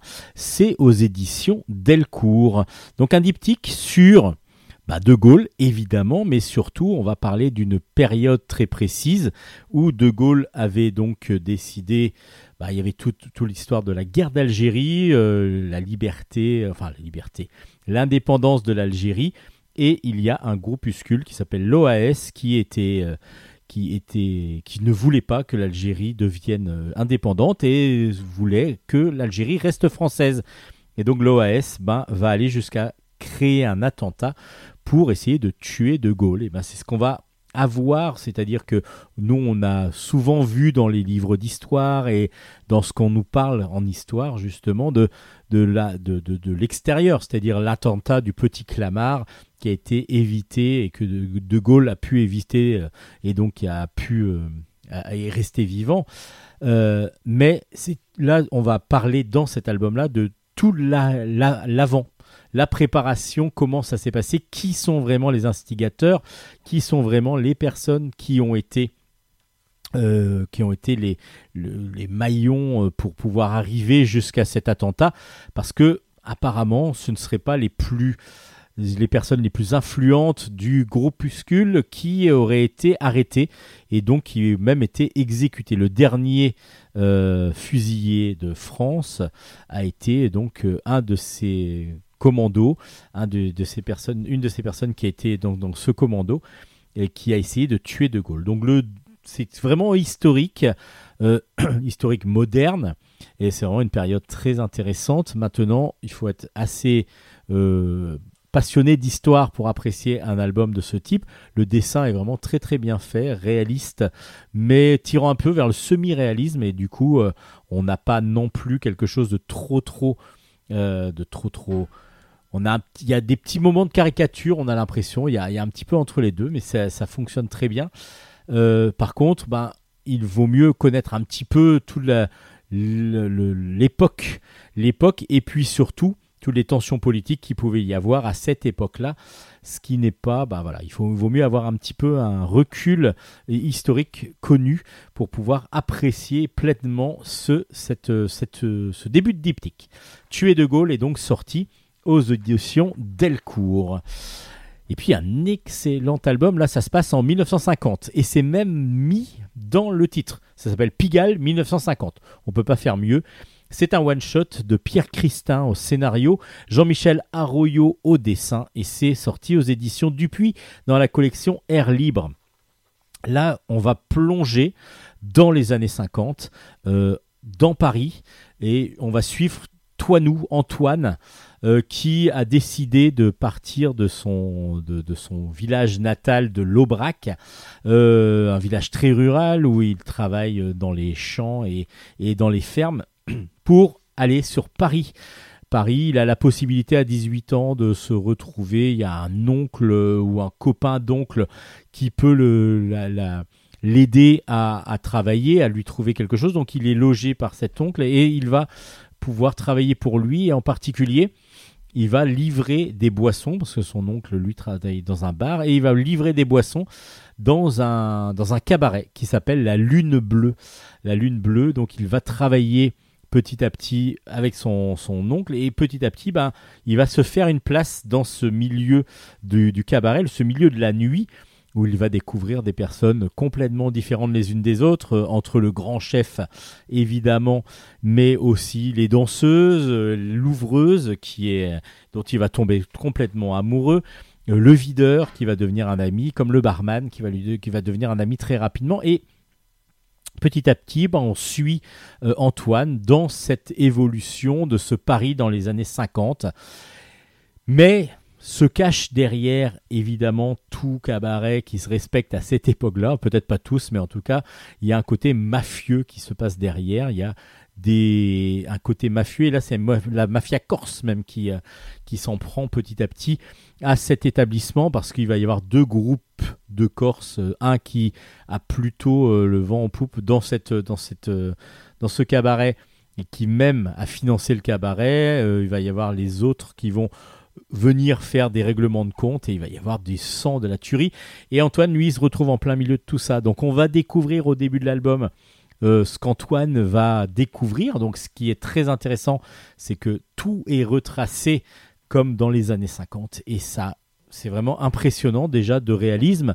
Le graphisme est absolument magnifique, tout en noir et blanc, mais des nuances de gris, tout à, la, à la peinture. euh, et euh, donc, du coup, ça rend des planches, ça donne des planches absolument fantastiques, absolument merveilleuses. Et puis, euh, on, a donc le scénario où on sent que Antoine est pris là en plein milieu. Petit à petit, ça va monter. Il va avoir de plus en plus de connaissances et il va se retrouver bien malgré lui embrigadé dans un, dans un plan qui va un petit peu foirer. Moi, je vous raconte pas trop parce que du coup, vous allez découvrir petit à petit ce Pigalle des années 50. Donc, Pigalle 1950 est un excellent one-shot, superbement bien dessiné dans un dessin réaliste, mais comme je vous ai dit, tout à la, à l'aquarelle et à la couleur, euh, en noir et blanc. C'est absolument magnifique. Euh, Arroyo est vraiment euh, à son top dans ce, dans ce style de, planche. Et puis Pierre Christin nous offre Un album, certes, assez simple dans sa construction, mais toujours plaisant parce que du coup, on plonge vraiment dans cette époque que pour ma part je n'ai pas vécu, donc du coup que j'apprécie énormément de découvrir en lisant ce Pigalle 1950, donc paru aux éditions Dupuis dans la collection Air Libre. Euh, bah, vous de vous faire votre opinion, en tout cas pour Bulle en stock, c'est une grosse recommandation. On va repartir sur une autre guerre. Là, du coup, on était sur la guerre d'Algérie, au premier sur l'album un des albums précédents. Euh, là, la guerre des mafias dans Pigalle 1950. Et là, dans Indochine, on est en guerre d'Indochine, tout simplement. Le tome 3 s'appelle La ville du ciel. C'est de Jean-Pierre Pécaud au scénario, de Maza au dessin. Et c'est aux éditions Delcourt. Euh, donc, on suit donc Armand Bavrel dans cet album qui euh, est parti, euh, était retour d'Indochine, euh, mais il va repartir, il va devoir repartir parce que il va se spécialiser lui dans, la, dans le pilotage et en particulier le pilotage d'hélicoptères et il va se dire, alors lui il est un petit peu euh, tête brûlée, il n'a pas du tout envie de suivre souvent le, ce, que ce que demandent euh, ses chefs, donc du coup il, il est assez souvent euh, mis à, l'arrêt pour, pour, euh, insubordination. Là, il va avoir une idée, utiliser les, hélicoptères, non pas que pour de la reconnaissance, mais aussi pour de l'attaque éventuellement éclair. C'est très risqué, mais il va réussir à, faire accepter ce, cette idée et ben, on va voir si ça va fonctionner sur place. Donc il va devoir repartir donc euh, sur, sur place en Indochine pour voir si son idée tient la route et si justement on peut utiliser les hélicoptères pour pouvoir bombarder pour pouvoir euh, non pas faire juste de la reconnaissance ou de l'évacuation, mais aussi de la défense et de l'attaque avec ces hélicoptères. Alors c'est vraiment dans un contexte très historique et les passionnés de- de tout ce qui est conflit, tout ce qui est guerre et histoire des différentes guerres vont adorer cet album. Euh, après, ça mêle aussi un peu l'aviation, évidemment. Donc, du coup, ce sont des grands thèmes que beaucoup apprécient. Moi, je sais que je ne suis pas un grand fan d'histoire et que des fois, bah, les albums, ont j'ai l'impression qu'ils se ressemblent. Là, en tout cas, le, personnage principal, Armand Bavrel, a une telle insorbe- insubordination vis-à-vis de ses, supérieurs que c'est très intéressant de suivre son, aventure. Moi, j'aime bien le personnage. Donc du coup, ça, fonctionne bien, même si on n'est pas un grand fan d'histoire, de séries historiques et en particulier des guerres, ce qui euh, est toujours intéressant, mais peut-être que je ne suis pas moi le public le mieux avisé pour vous donner un avis bah, les plus constructifs parce que du coup c'est pas obligatoirement ma tasse de thé toujours mais je l'ai pas lu avec euh, avec déplaisir. Euh, J'ai même beaucoup apprécié le dessin de Maza, dessin réaliste qui euh, est impressionnant. Et du coup, ben, ça vous donne euh, peut-être l'envie de lire Indochine.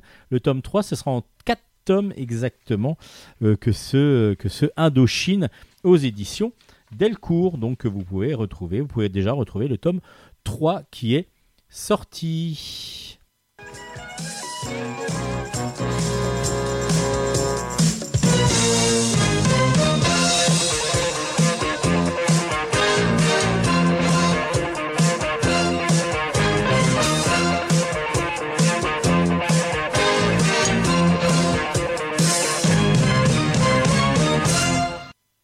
Bon, comme on a beaucoup de présentations à faire parce qu'on a été absent un petit moment à cause de cette, cette année Covid, ben j'ai encore des, albums. Avant de passer un petit peu à la jeunesse, on va continuer avec quelques albums plutôt pour les, vieux. Non, bon, on va dire pour, euh, pour jeunes adultes et ados. Euh, ados, oui, cer- certains, on va voir. Je vais vous en parler. Il y en a un qui sera que pour adultes, ça c'est sûr. Mais d'abord, je vais vous parler de Aïda de Sergio Guerrazi. C'est aux éditions Ankama. Et c'est donc un one-shot aux éditions Ankama. Euh, on va suivre Aïda, qui est une jeune femme, euh, un petit peu perdue dans un monde, ben, tout un monde moderne. Euh, elle doit faire une thèse. elle a des amis très superficiels. Une qui est toujours sur les réseaux et qui ne veut que se montrer. Elle est vraiment que le paraître qui est important pour elle. Un autre qui lui est complètement enfermé chez lui depuis qu'il y a des séries euh, à gogo sur les chaînes télé. Donc du coup, il passe ses journées à regarder des séries télé, Euh, alors que normalement il devrait aller étudier, mais bon, euh, pour autant, il préfère rester dans sa chambre à regarder des séries en boucle sans s'arrêter. Et elle, elle est ben voilà un petit peu perdue. Elle sait pas trop. elle aime photographier le monde. Et euh, elle est beaucoup dans son imaginaire, elle imagine beaucoup de choses. Et puis un jour, en se baladant, elle va découvrir un groupe, un groupe qui euh, est un commando artistique qui s'appelle The Virus, qui ont pour but de faire, de montrer toutes les exagérations euh, de notre humanité, tous les contrôles qu'on a sur les, par rapport aux réseaux sociaux, tout ce qui est, euh, tout ce qui est néfaste pour eux, en tout cas pour la société.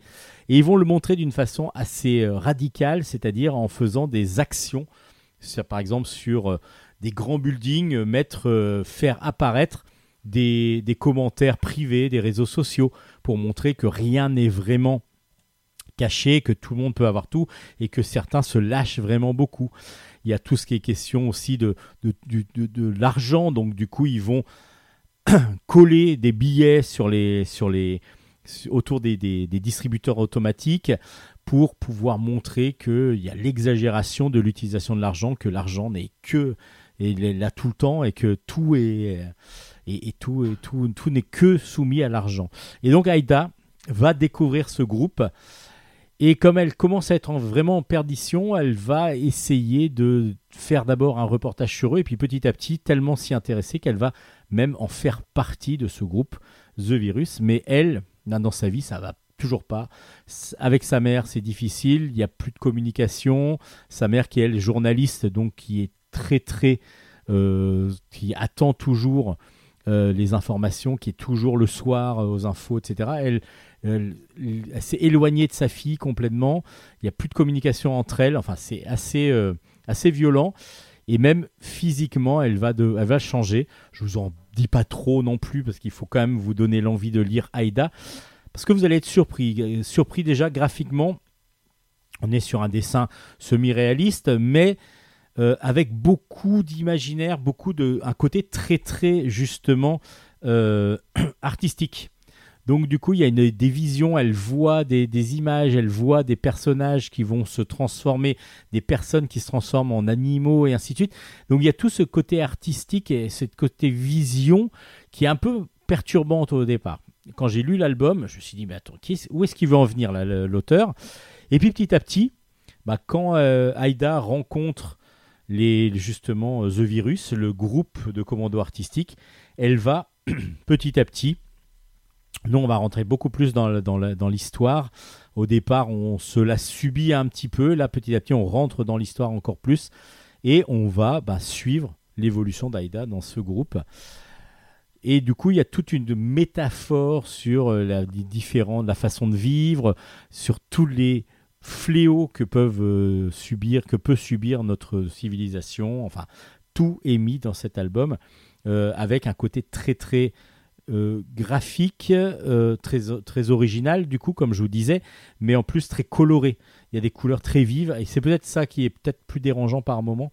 Les couleurs sont extrêmes par moment, sont très vives, mais ça se lit vraiment euh, d'une façon très intéressante. C'est pas un ouvrage qu'on peut mettre partout. c'est pas ça. Il y, en a qui vont lâcher assez vite, peut-être au départ, les plus jeunes en particulier, mais petit à petit, vous allez vous rendre prendre conscience que voilà la vie euh, il y a beaucoup de, de dérives ça on le sait mais que peut-être l'art va pouvoir nous permettre de comprendre les dérives et éventuellement de les éviter si on peut. Ça s'appelle Aïda. C'est chez Ankama un one shot très intéressant à découvrir. Euh, faites-vous votre opinion. Euh, moi j'ai plutôt apprécié l'album. Comme je vous ai dit le début m'a un petit peu perturbé mais après au bout de quelques, de quelques pages bah, j'ai pu rentrer vraiment dedans et vraiment l'apprécier à son meilleur niveau, je pense. Aïda aux éditions Ankama. Et euh, du comics, tiens, avec 13 et euh, c'est de Budget Tan au scénario, Kajo Baldissimo au dessin. Et c'est le premier tome. Alors, Trézé, vous allez me dire, mais moi je connais Trézé, mais j'ai jamais lu l'album par contre. Oui, parce que du coup, c'est une série qui est sur Netflix en même temps. Donc, c'est une série de dessins animés, euh, plutôt adulte, ado. euh, plutôt adulte, même. c'est assez violent parce qu'il y a beaucoup de violence. Et on suit donc Alexandra Trézé.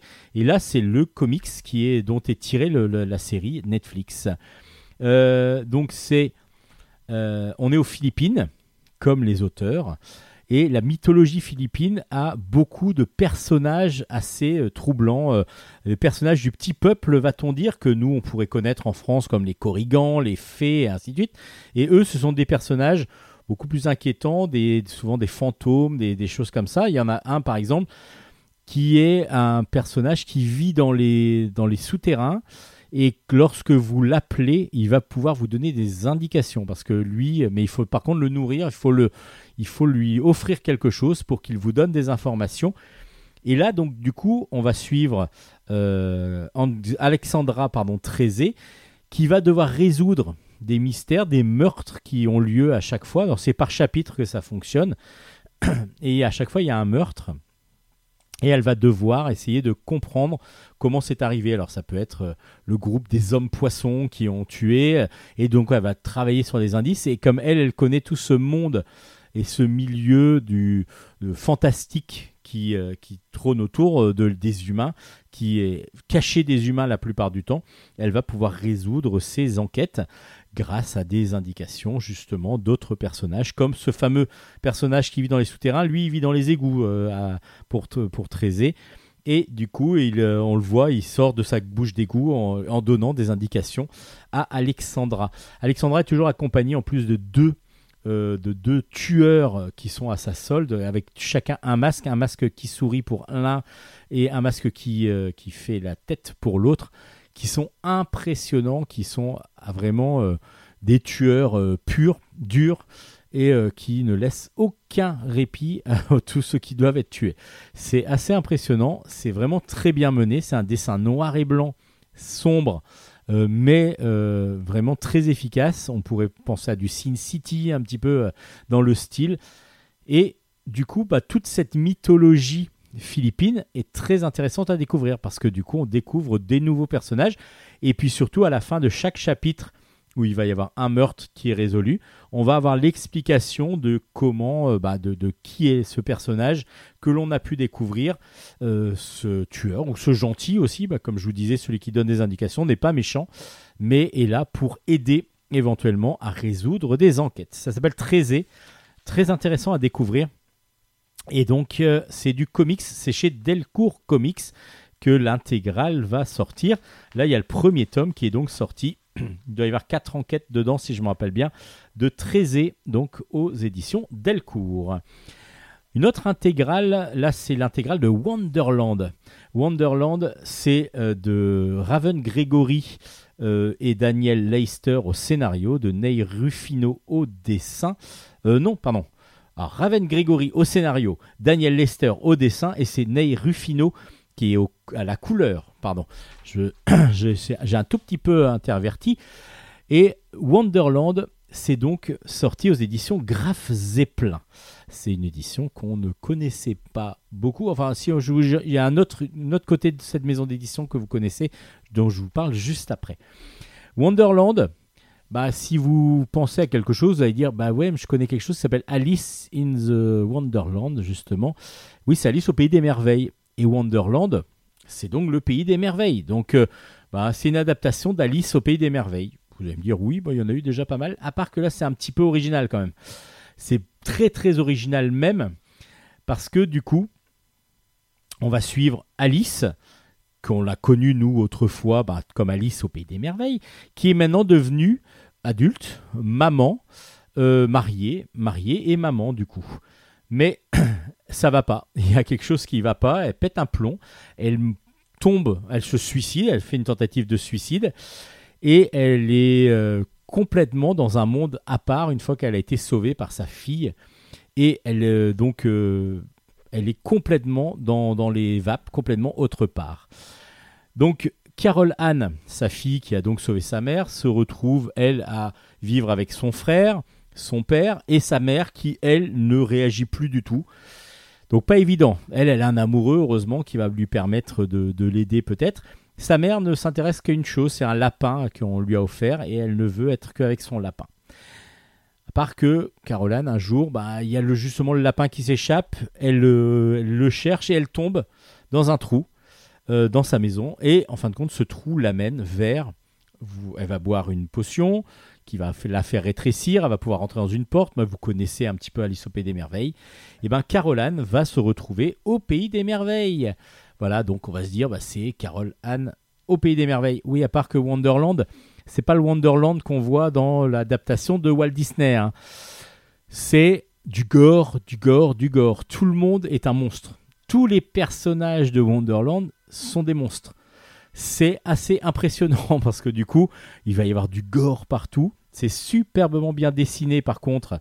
Les couleurs sont vives par contre, un petit peu trop vives à mon goût, mais en tout cas, c'est assez impressionnant euh, de réalisme dans le côté gore, dans le côté dark. Euh, donc on a un Alice au Pays des Merveilles dark, mais vraiment très dark.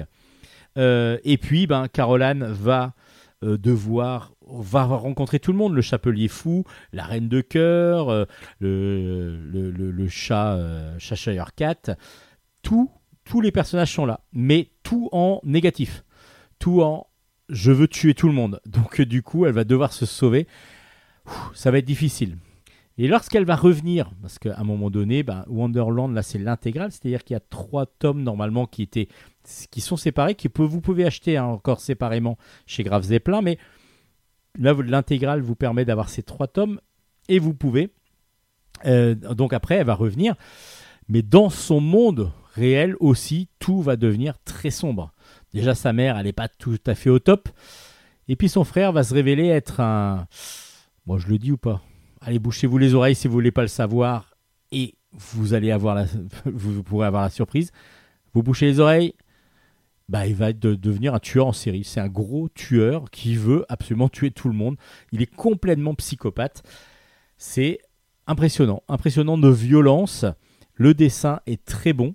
Euh, L'histoire en elle-même ben, nous fait rappeler évidemment Alice au Pays des Merveilles, mais du coup d'un côté très dark et tr- très très sombre à ne pas mettre entre toutes les mains. Surtout pas.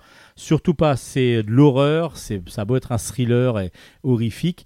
C'est vraiment assez sombre et le, graphisme est assez. Il y, a, il du sang partout un petit peu. hein.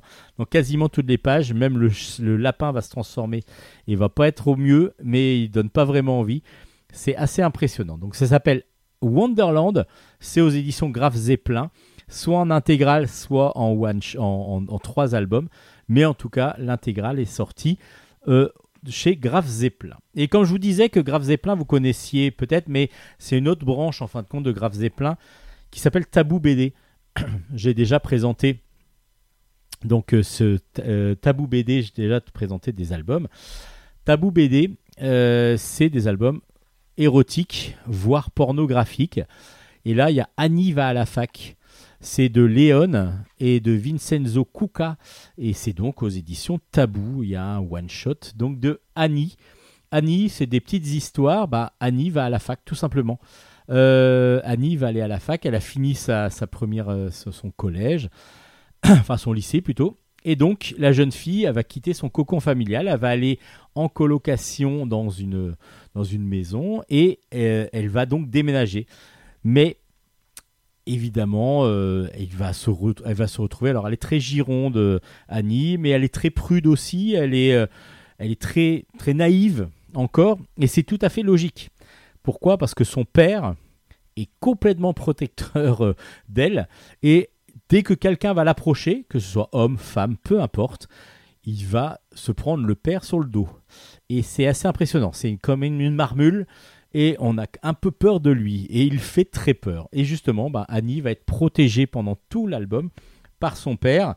Mais évidemment, il y a des situations où elle va se retrouver euh, en tenue légère, euh, il va elle va être draguée, ainsi de suite. Et il y a le côté humoristique un plus redondant, donc qui fait euh, running gag, où son père va arriver, alors que normalement il devrait plus être là parce qu'il lui fait confiance, mais il est resté dans le coin pour pouvoir la surveiller et ainsi de suite pour qu'on fasse pas de mal à sa petite chérie.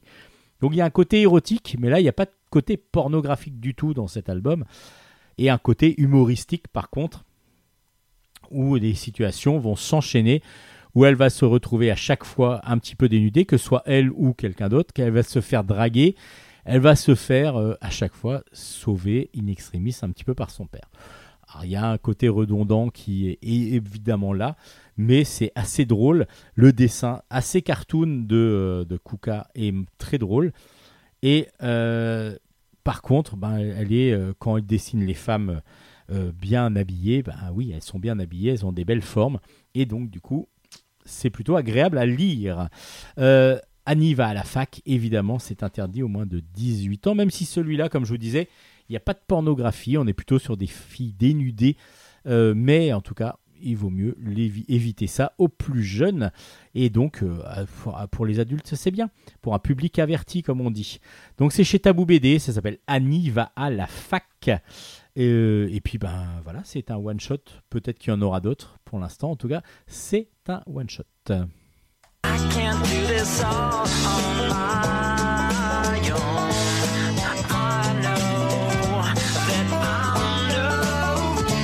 I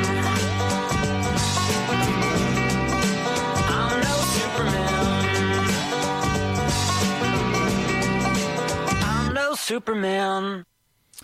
Allez, encore quelques albums, euh, peut-être un peu plus tournés jeunesse. euh, oui, on peut, parler d'albums jeunesse ou d'albums qui vont, euh, qui vont contenter tout le monde. Ben, par exemple, tiens, Squish Game.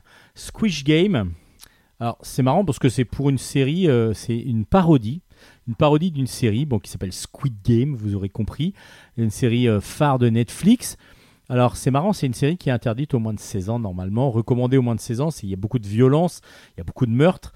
Mais euh, vous savez, je suis professeur dans un collège, ben, j'ai l'impression que tout le monde l'a vu, même les plus jeunes. Donc du coup, euh, euh, du coup, oui, cette euh, cette violence est quand même c'est le gros désavantage pour moi d'une plateforme comme Netflix. Dès que vous êtes à connecter, vous pouvez regarder ce que vous voulez, même sans l'autorisation de vos parents. Mais bon, en tout cas, Squish Game, euh, c'est une parodie de Squid Game, tout simplement. Euh, c'est par Baba euh, au scénario, non, Lapus au scénario, pardon, Baba au dessin, des couleurs de Tartuffe, et c'est aux éditions Kenes. Alors là, c'est pareil que Harry Potter, comme il y avait eu une parodie d'Harry Potter. Il y a eu plusieurs parodies comme ça, de Game of Thrones et ainsi de suite. Si vous ne connaissez pas la série de base, ça ne vous fera pas rire. Il y a des gags qui sont plutôt drôles, mais qui sont vraiment excellents quand vous allez découvrir, quand vous aurez connu la série. Et justement, moi, en ayant vu la série, beaucoup apprécié la série, bah, ça va reprendre l'histoire de la série, mais avec des situations complètement euh, folles, complètement euh, absurdes. Déjà, l'histoire euh, de la série est assez absurde en elle-même. Mais là, on va avoir donc des situations, donc des jeux que l'on va découvrir où ça va pas obligatoirement euh, euh, bah, se dérouler comme, euh, comme, euh, comme dans le film. Euh, Il n'y a pas du tout de violence là, par contre. Aussi, il y, a- il y a quelques, quelques morts, mais il y a beaucoup moins de sang. Il y en a même pas du tout. Et puis, du coup, après, c'est complètement délirant. Alors, c'est un côté très cartoon. Ah, si, tiens, je, je dis ça, puis en même temps, y a, je vois une tête qui explose. Mais un côté très cartoon, ce qui fait que le côté cartoon rend beaucoup plus drôle encore l'histoire et le, les, les, les, gags.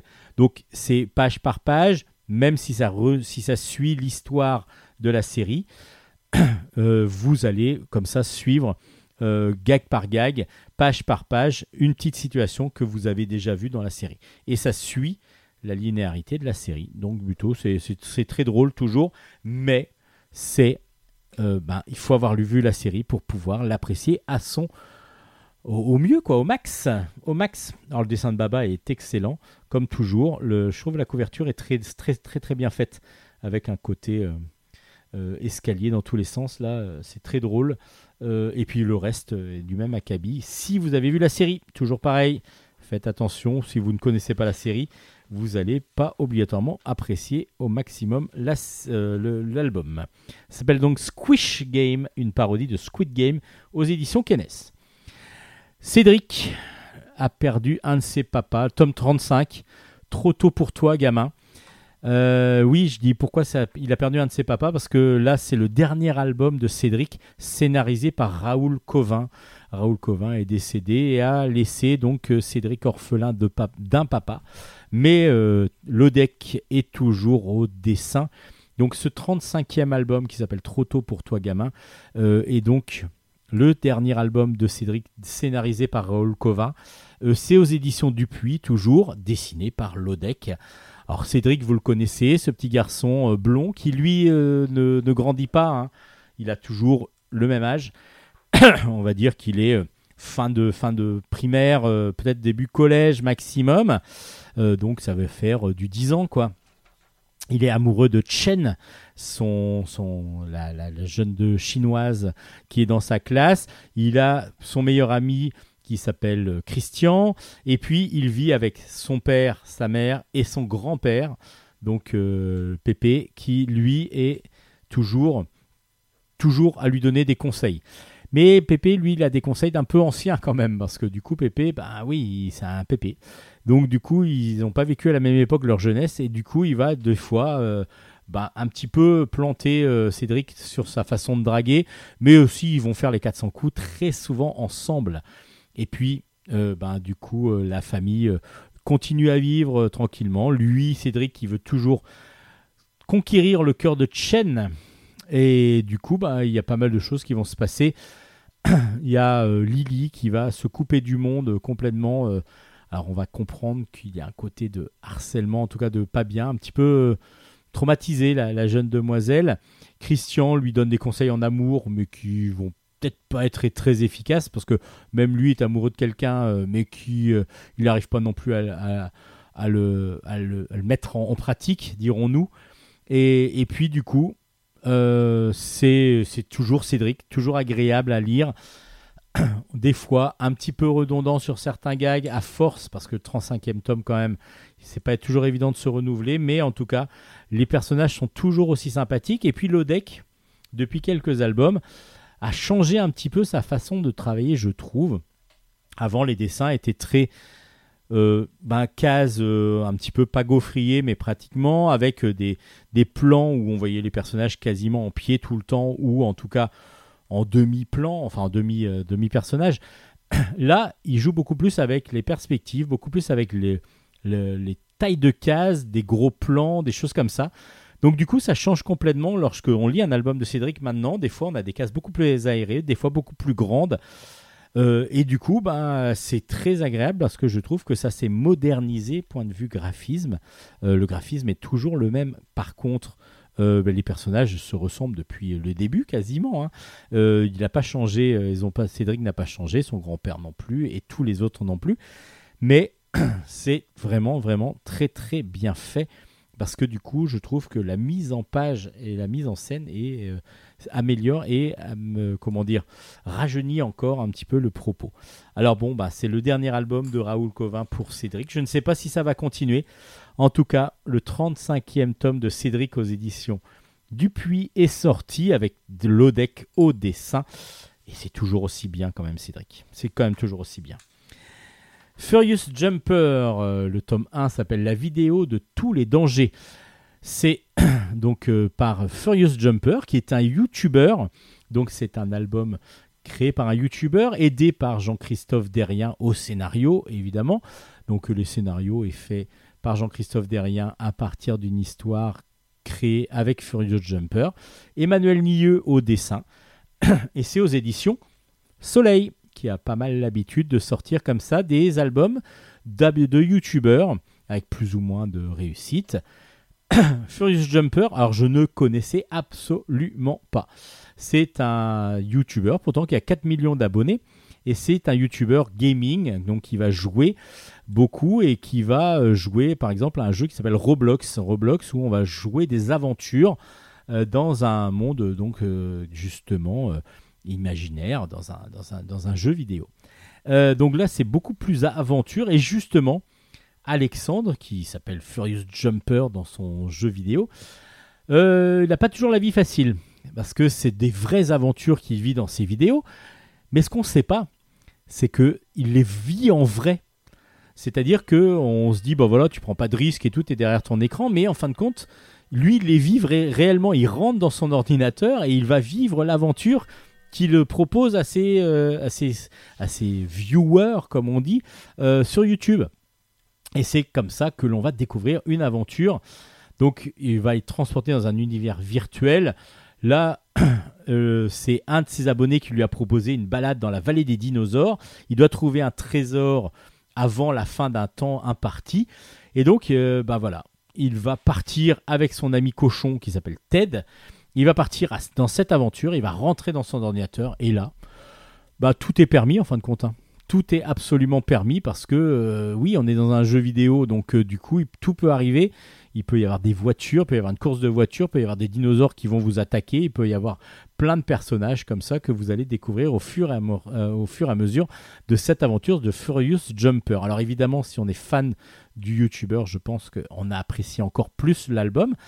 Mais je l'ai trouvé vraiment très très dynamique et j'ai trouvé cette idée de rentrer dans un monde virtuel non pas nouveau, mais en tout cas se dire qu'un YouTuber, quand il propose une vidéo, c'est en fin de compte ce qu'il vit. C'est comme si on avait filmé en direct son, son, son, son, son, aventure, quoi. Comme si c'était un reportage de son aventure que l'on voyait après sur YouTube.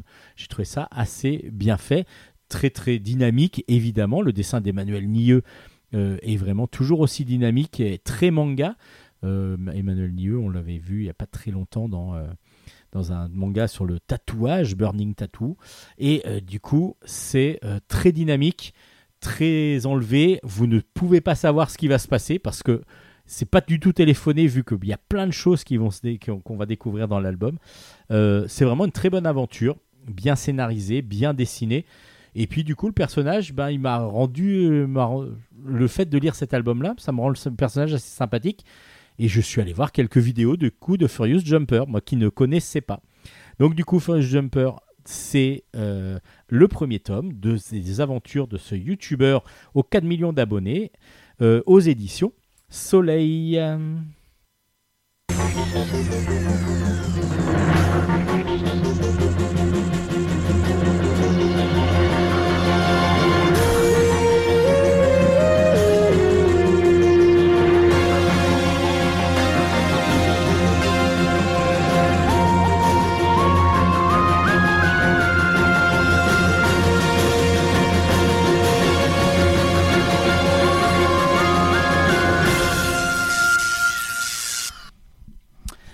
Allez, on va finir avec deux trois albums. Euh, le premier, c'est le vol, les Sauveurs d'esprit, pardon.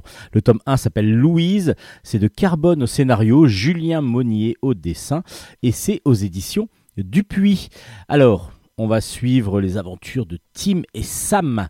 Tim et Sam sont orphelins, leur papa est mort et du coup, euh, Tim, qui est le grand frère, euh, qui est jeune adulte, va devoir garder sa petite sœur. Alors justement, il doit avoir l'agrément pour, euh, pour garder sa petite sœur et pour pouvoir élever sa petite sœur. Sa petite sœur Sam, elle, elle est triste parce que son papa est mort et donc elle se retrouve régulièrement au cimetière en train de- d'essayer de lui parler, d'essayer de communiquer avec lui. Et elle va pas réussir à communiquer avec son peu, avec son, euh, son père, mais par contre, elle va rencontrer d'autres fantômes dans le cimetière.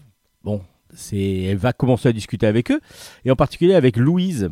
Louise qui dit, bah voilà, moi je suis là euh, par erreur, j'en ai un petit peu marre euh, qu'on me drague tout le temps.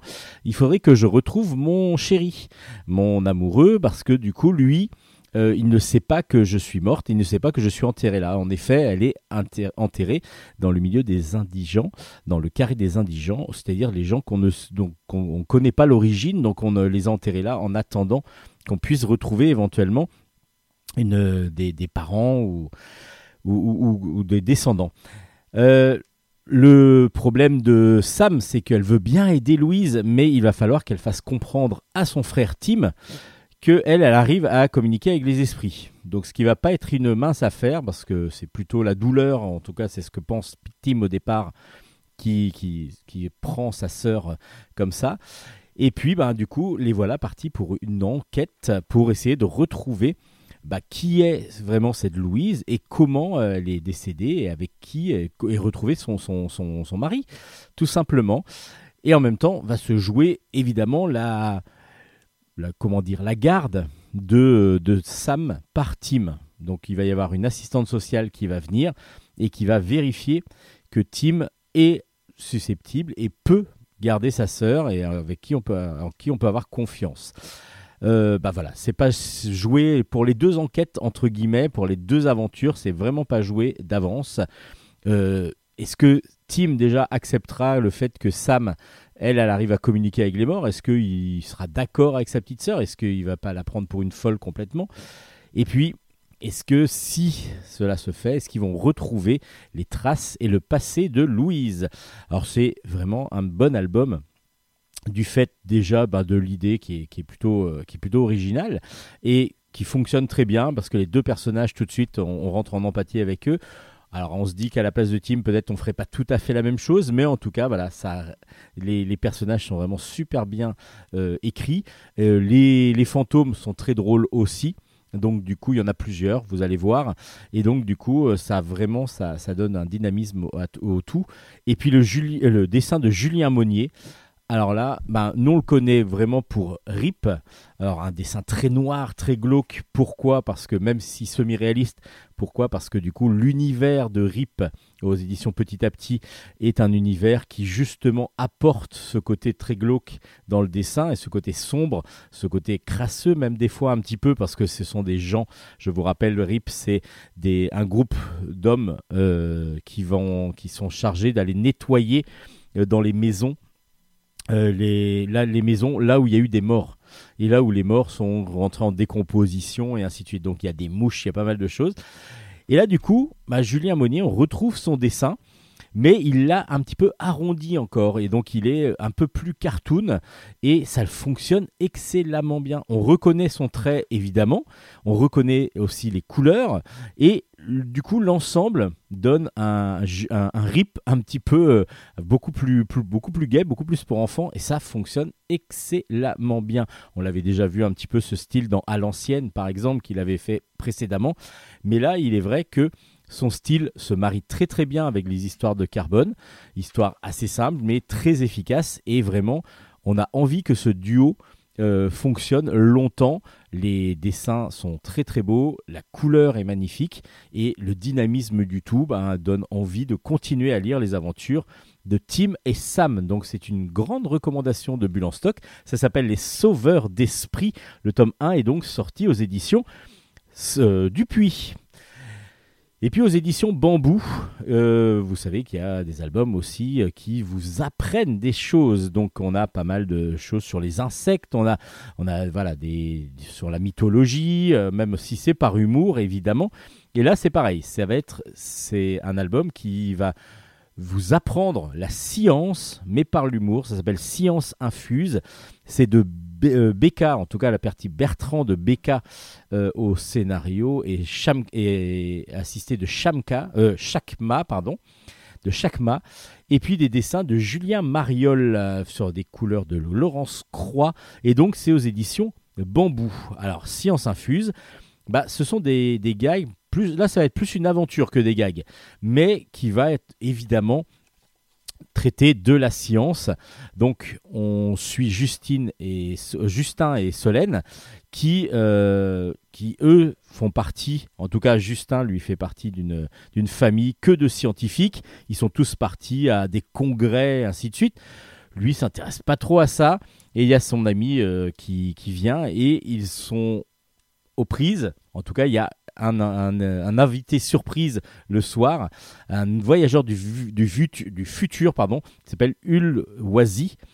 Et il est venu délivrer un message crucial pour l'humanité. Il va donc, en gros, il revient pour, euh, dans du, futur pour pouvoir expliquer ce qui va se passer. Donc, il va falloir euh, bah, sauver un petit peu tout ça. Et c'est donc Justin et Solène qui vont pas être choisis pour sauver l'humanité, mais en tout cas pour déjà essayer de comprendre qu'est-ce qui se passe. Donc, pour comprendre tout ça, il va falloir leur expliquer les bases scientifiques, de- les bases scientifiques qu'il faut conna- connaître pour pouvoir comprendre un petit peu ce qui va se passer. Et donc, les voilà partis euh, donc euh, pour décoder un petit peu les codes de l'univers. Ils vont partir dans l'espace euh, et ils vont essayer de découvrir les différentes planètes, comment ça fonctionne, qu'est-ce qu'il y a sur les différentes planètes, euh, tout l'attraction, tous les trous noirs et ainsi de suite. Ce qui n'est pas si évident que ça, parce qu'on est vraiment sur de la science pure, euh, même si euh, elle est au niveau des enfants, mais c'est quand même des niveaux collégiens, va-t-on dire. hein. C'est vraiment un album qui va vous permettre de connaître des, des- choses qui sont assez, pas complexes, mais assez poussées. Et donc, du coup, ce n'est pas juste du basique avec euh, les, les- les planètes solaires, euh, les planètes du système solaire. On est vraiment sur la composition de chacune des planètes. On a l'attraction entre les, les unes et les autres. Et donc, ça devient un petit peu, pas complexe, mais en tout cas très intéressant si on adore la science et peut-être un petit. Voilà, je pense que les collégiens euh, vont vraiment apprécier à partir de quatrième, troisième. Peut-être un petit peu avant, euh, ça, ça va être un petit peu plus difficile. Peut-être ouais, sixième, cinquième, ça va quand même, euh, s'ils sont intéressés par le système.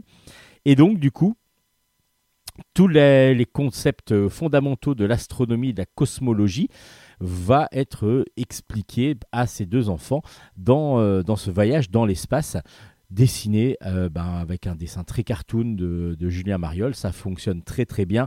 Euh, les, personnages sont sympathiques. On a envie de, continuer avec eux les aventures scientifiques, mais il vaut mieux quand même avoir une appétence pour, la, pour la science.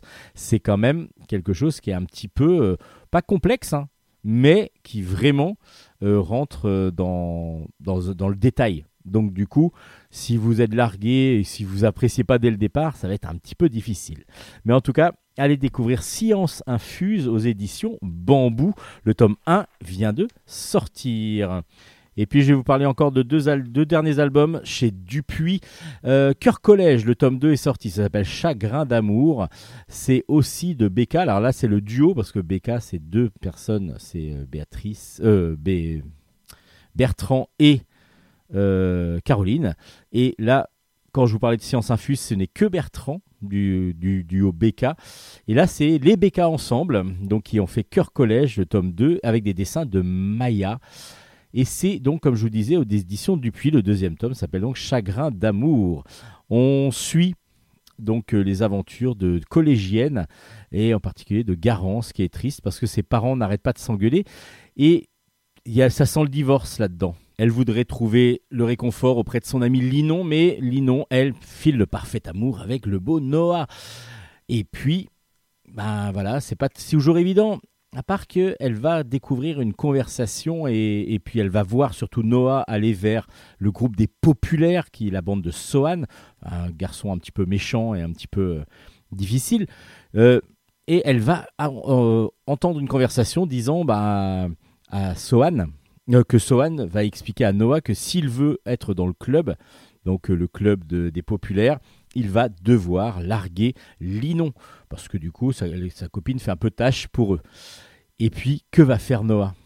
Bah, Il va même s'exécuter. Il va accepter cette condition. Et là, du coup, ben, Garance va devoir l'expliquer à sa, à sa meilleure amie. Alors voilà, est-ce que l'amitié va tenir? Est-ce que l'amour va revenir? À vous de découvrir tout ça dans Cœur Collège. Alors c'est très gentillet, c'est très, très doux, c'est très, très agréable à lire. Plutôt pour les plus jeunes, évidemment. Collégiens, ça fonctionne excellemment bien. Euh, le dessin, en plus, matinée de manga, donc assez rond et matinée de manga fonctionne évidemment dans l'affect de, ces, de ces publics visés. Et donc, du coup, les couleurs assez acidulées aussi, assez, assez vives, fonctionnent aussi. Donc, Cœur Collège est vraiment un album qui est bien fait, bien réalisé, bien écrit et surtout très bien dessiné, euh, qui correspond tout à fait à la cible recherchée, c'est-à-dire la cible des collégiens. Je pense que les collégiens vont beaucoup apprécier cet album. Et on finit avec Dogman, le tome 2 est sorti, ça s'appelle Dogman déchaîné. C'est de Dave Pilkey au scénario et au dessin, et c'est aux éditions Dupuis. Alors Dogman, c'est quelque chose d'assez original que je vous avais présenté déjà. C'est comme si c'était un- une bande dessinée créée par des enfants. Donc du coup, on va suivre les aventures d'un d'un chien policier, mais qui est, euh, qui est donc euh, dessinés à la manière de, de, de, de dessin pour enfants. Et c'est très drôle, c'est super bien fait parce que du coup, on a vraiment l'impression que ce sont des gamins qui l'ont dessiné. Mais Dave Pilkey a réussi à créer comme ça tout cet univers. Alors, c'est un policier intelligent avec un chien policier qui était un petit peu bête. Euh, et puis il y a eu un jour euh, un gros problème. Il y a le policier a perdu la tête, le chien a perdu lui son corps et du coup on a greffé le, la tête du chien sur le corps du, policier. Euh, donc du coup maintenant il est euh, c'est devenu un policier qui a le flair d'un chien, mais euh, qui n'est pas toujours aussi, aussi doué que, ce, que, le flic, que le flic d'exception qu'il était. Dans cette nouvelle aventure, il va y avoir deux choses. D'abord, Dogman est chargé de d'acheter le cadeau d'anniversaire de son, de son chef, et du coup, ça va être un poisson rouge, bon, qui a l'air inoffensif au départ et qui, en fin de compte, va se révéler être assez méchant. Et puis, il y a mon petit, mon petit s'est échappé. Mon petit, c'est qui? C'est le chat criminel qui est qui a disloqué justement, qui a fait créer Dogman parce que c'est lui qui a fait exploser le, le policier avec son chien et du coup on a recréé Dogman grâce à- au morceau qui restait. Et du coup, mon petit, le chat, s'est échappé, donc il va falloir partir encore à sa recherche.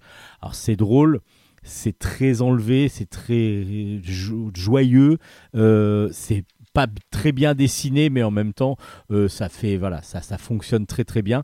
Et euh, donc, euh, Dave Pilkey a réussi à trouver un style qui convient vraiment. Alors, c'est tellement délirant que ça, nous- moi, ça m'a fait rire. Moi, j'aime beaucoup. Mais voilà, c'est de l'absurde, c'est complètement invraisemblable. Et du coup, ben, moi, j'aime bien ça. J'aime bien ça, cet humour euh, complètement euh, irrévérencieux, oui et non, parce que du coup, c'est quand même aussi pour les plus jeunes. Donc, il va y avoir, euh, il va pas y avoir de sexe, il va pas y avoir de, violence extrême, mais on peut avoir des, squelettes de dinosaures qui vont venir attaquer Dogman et puis d'autres personnages encore plus farfelus les uns que les autres. Donc tout est possible dans Dogman et c'est ce qui est plutôt intéressant. Dogman, c'est le tome 2 au- ça, qui s'appelle Déchaîné, est donc sorti aux éditions Dupuis.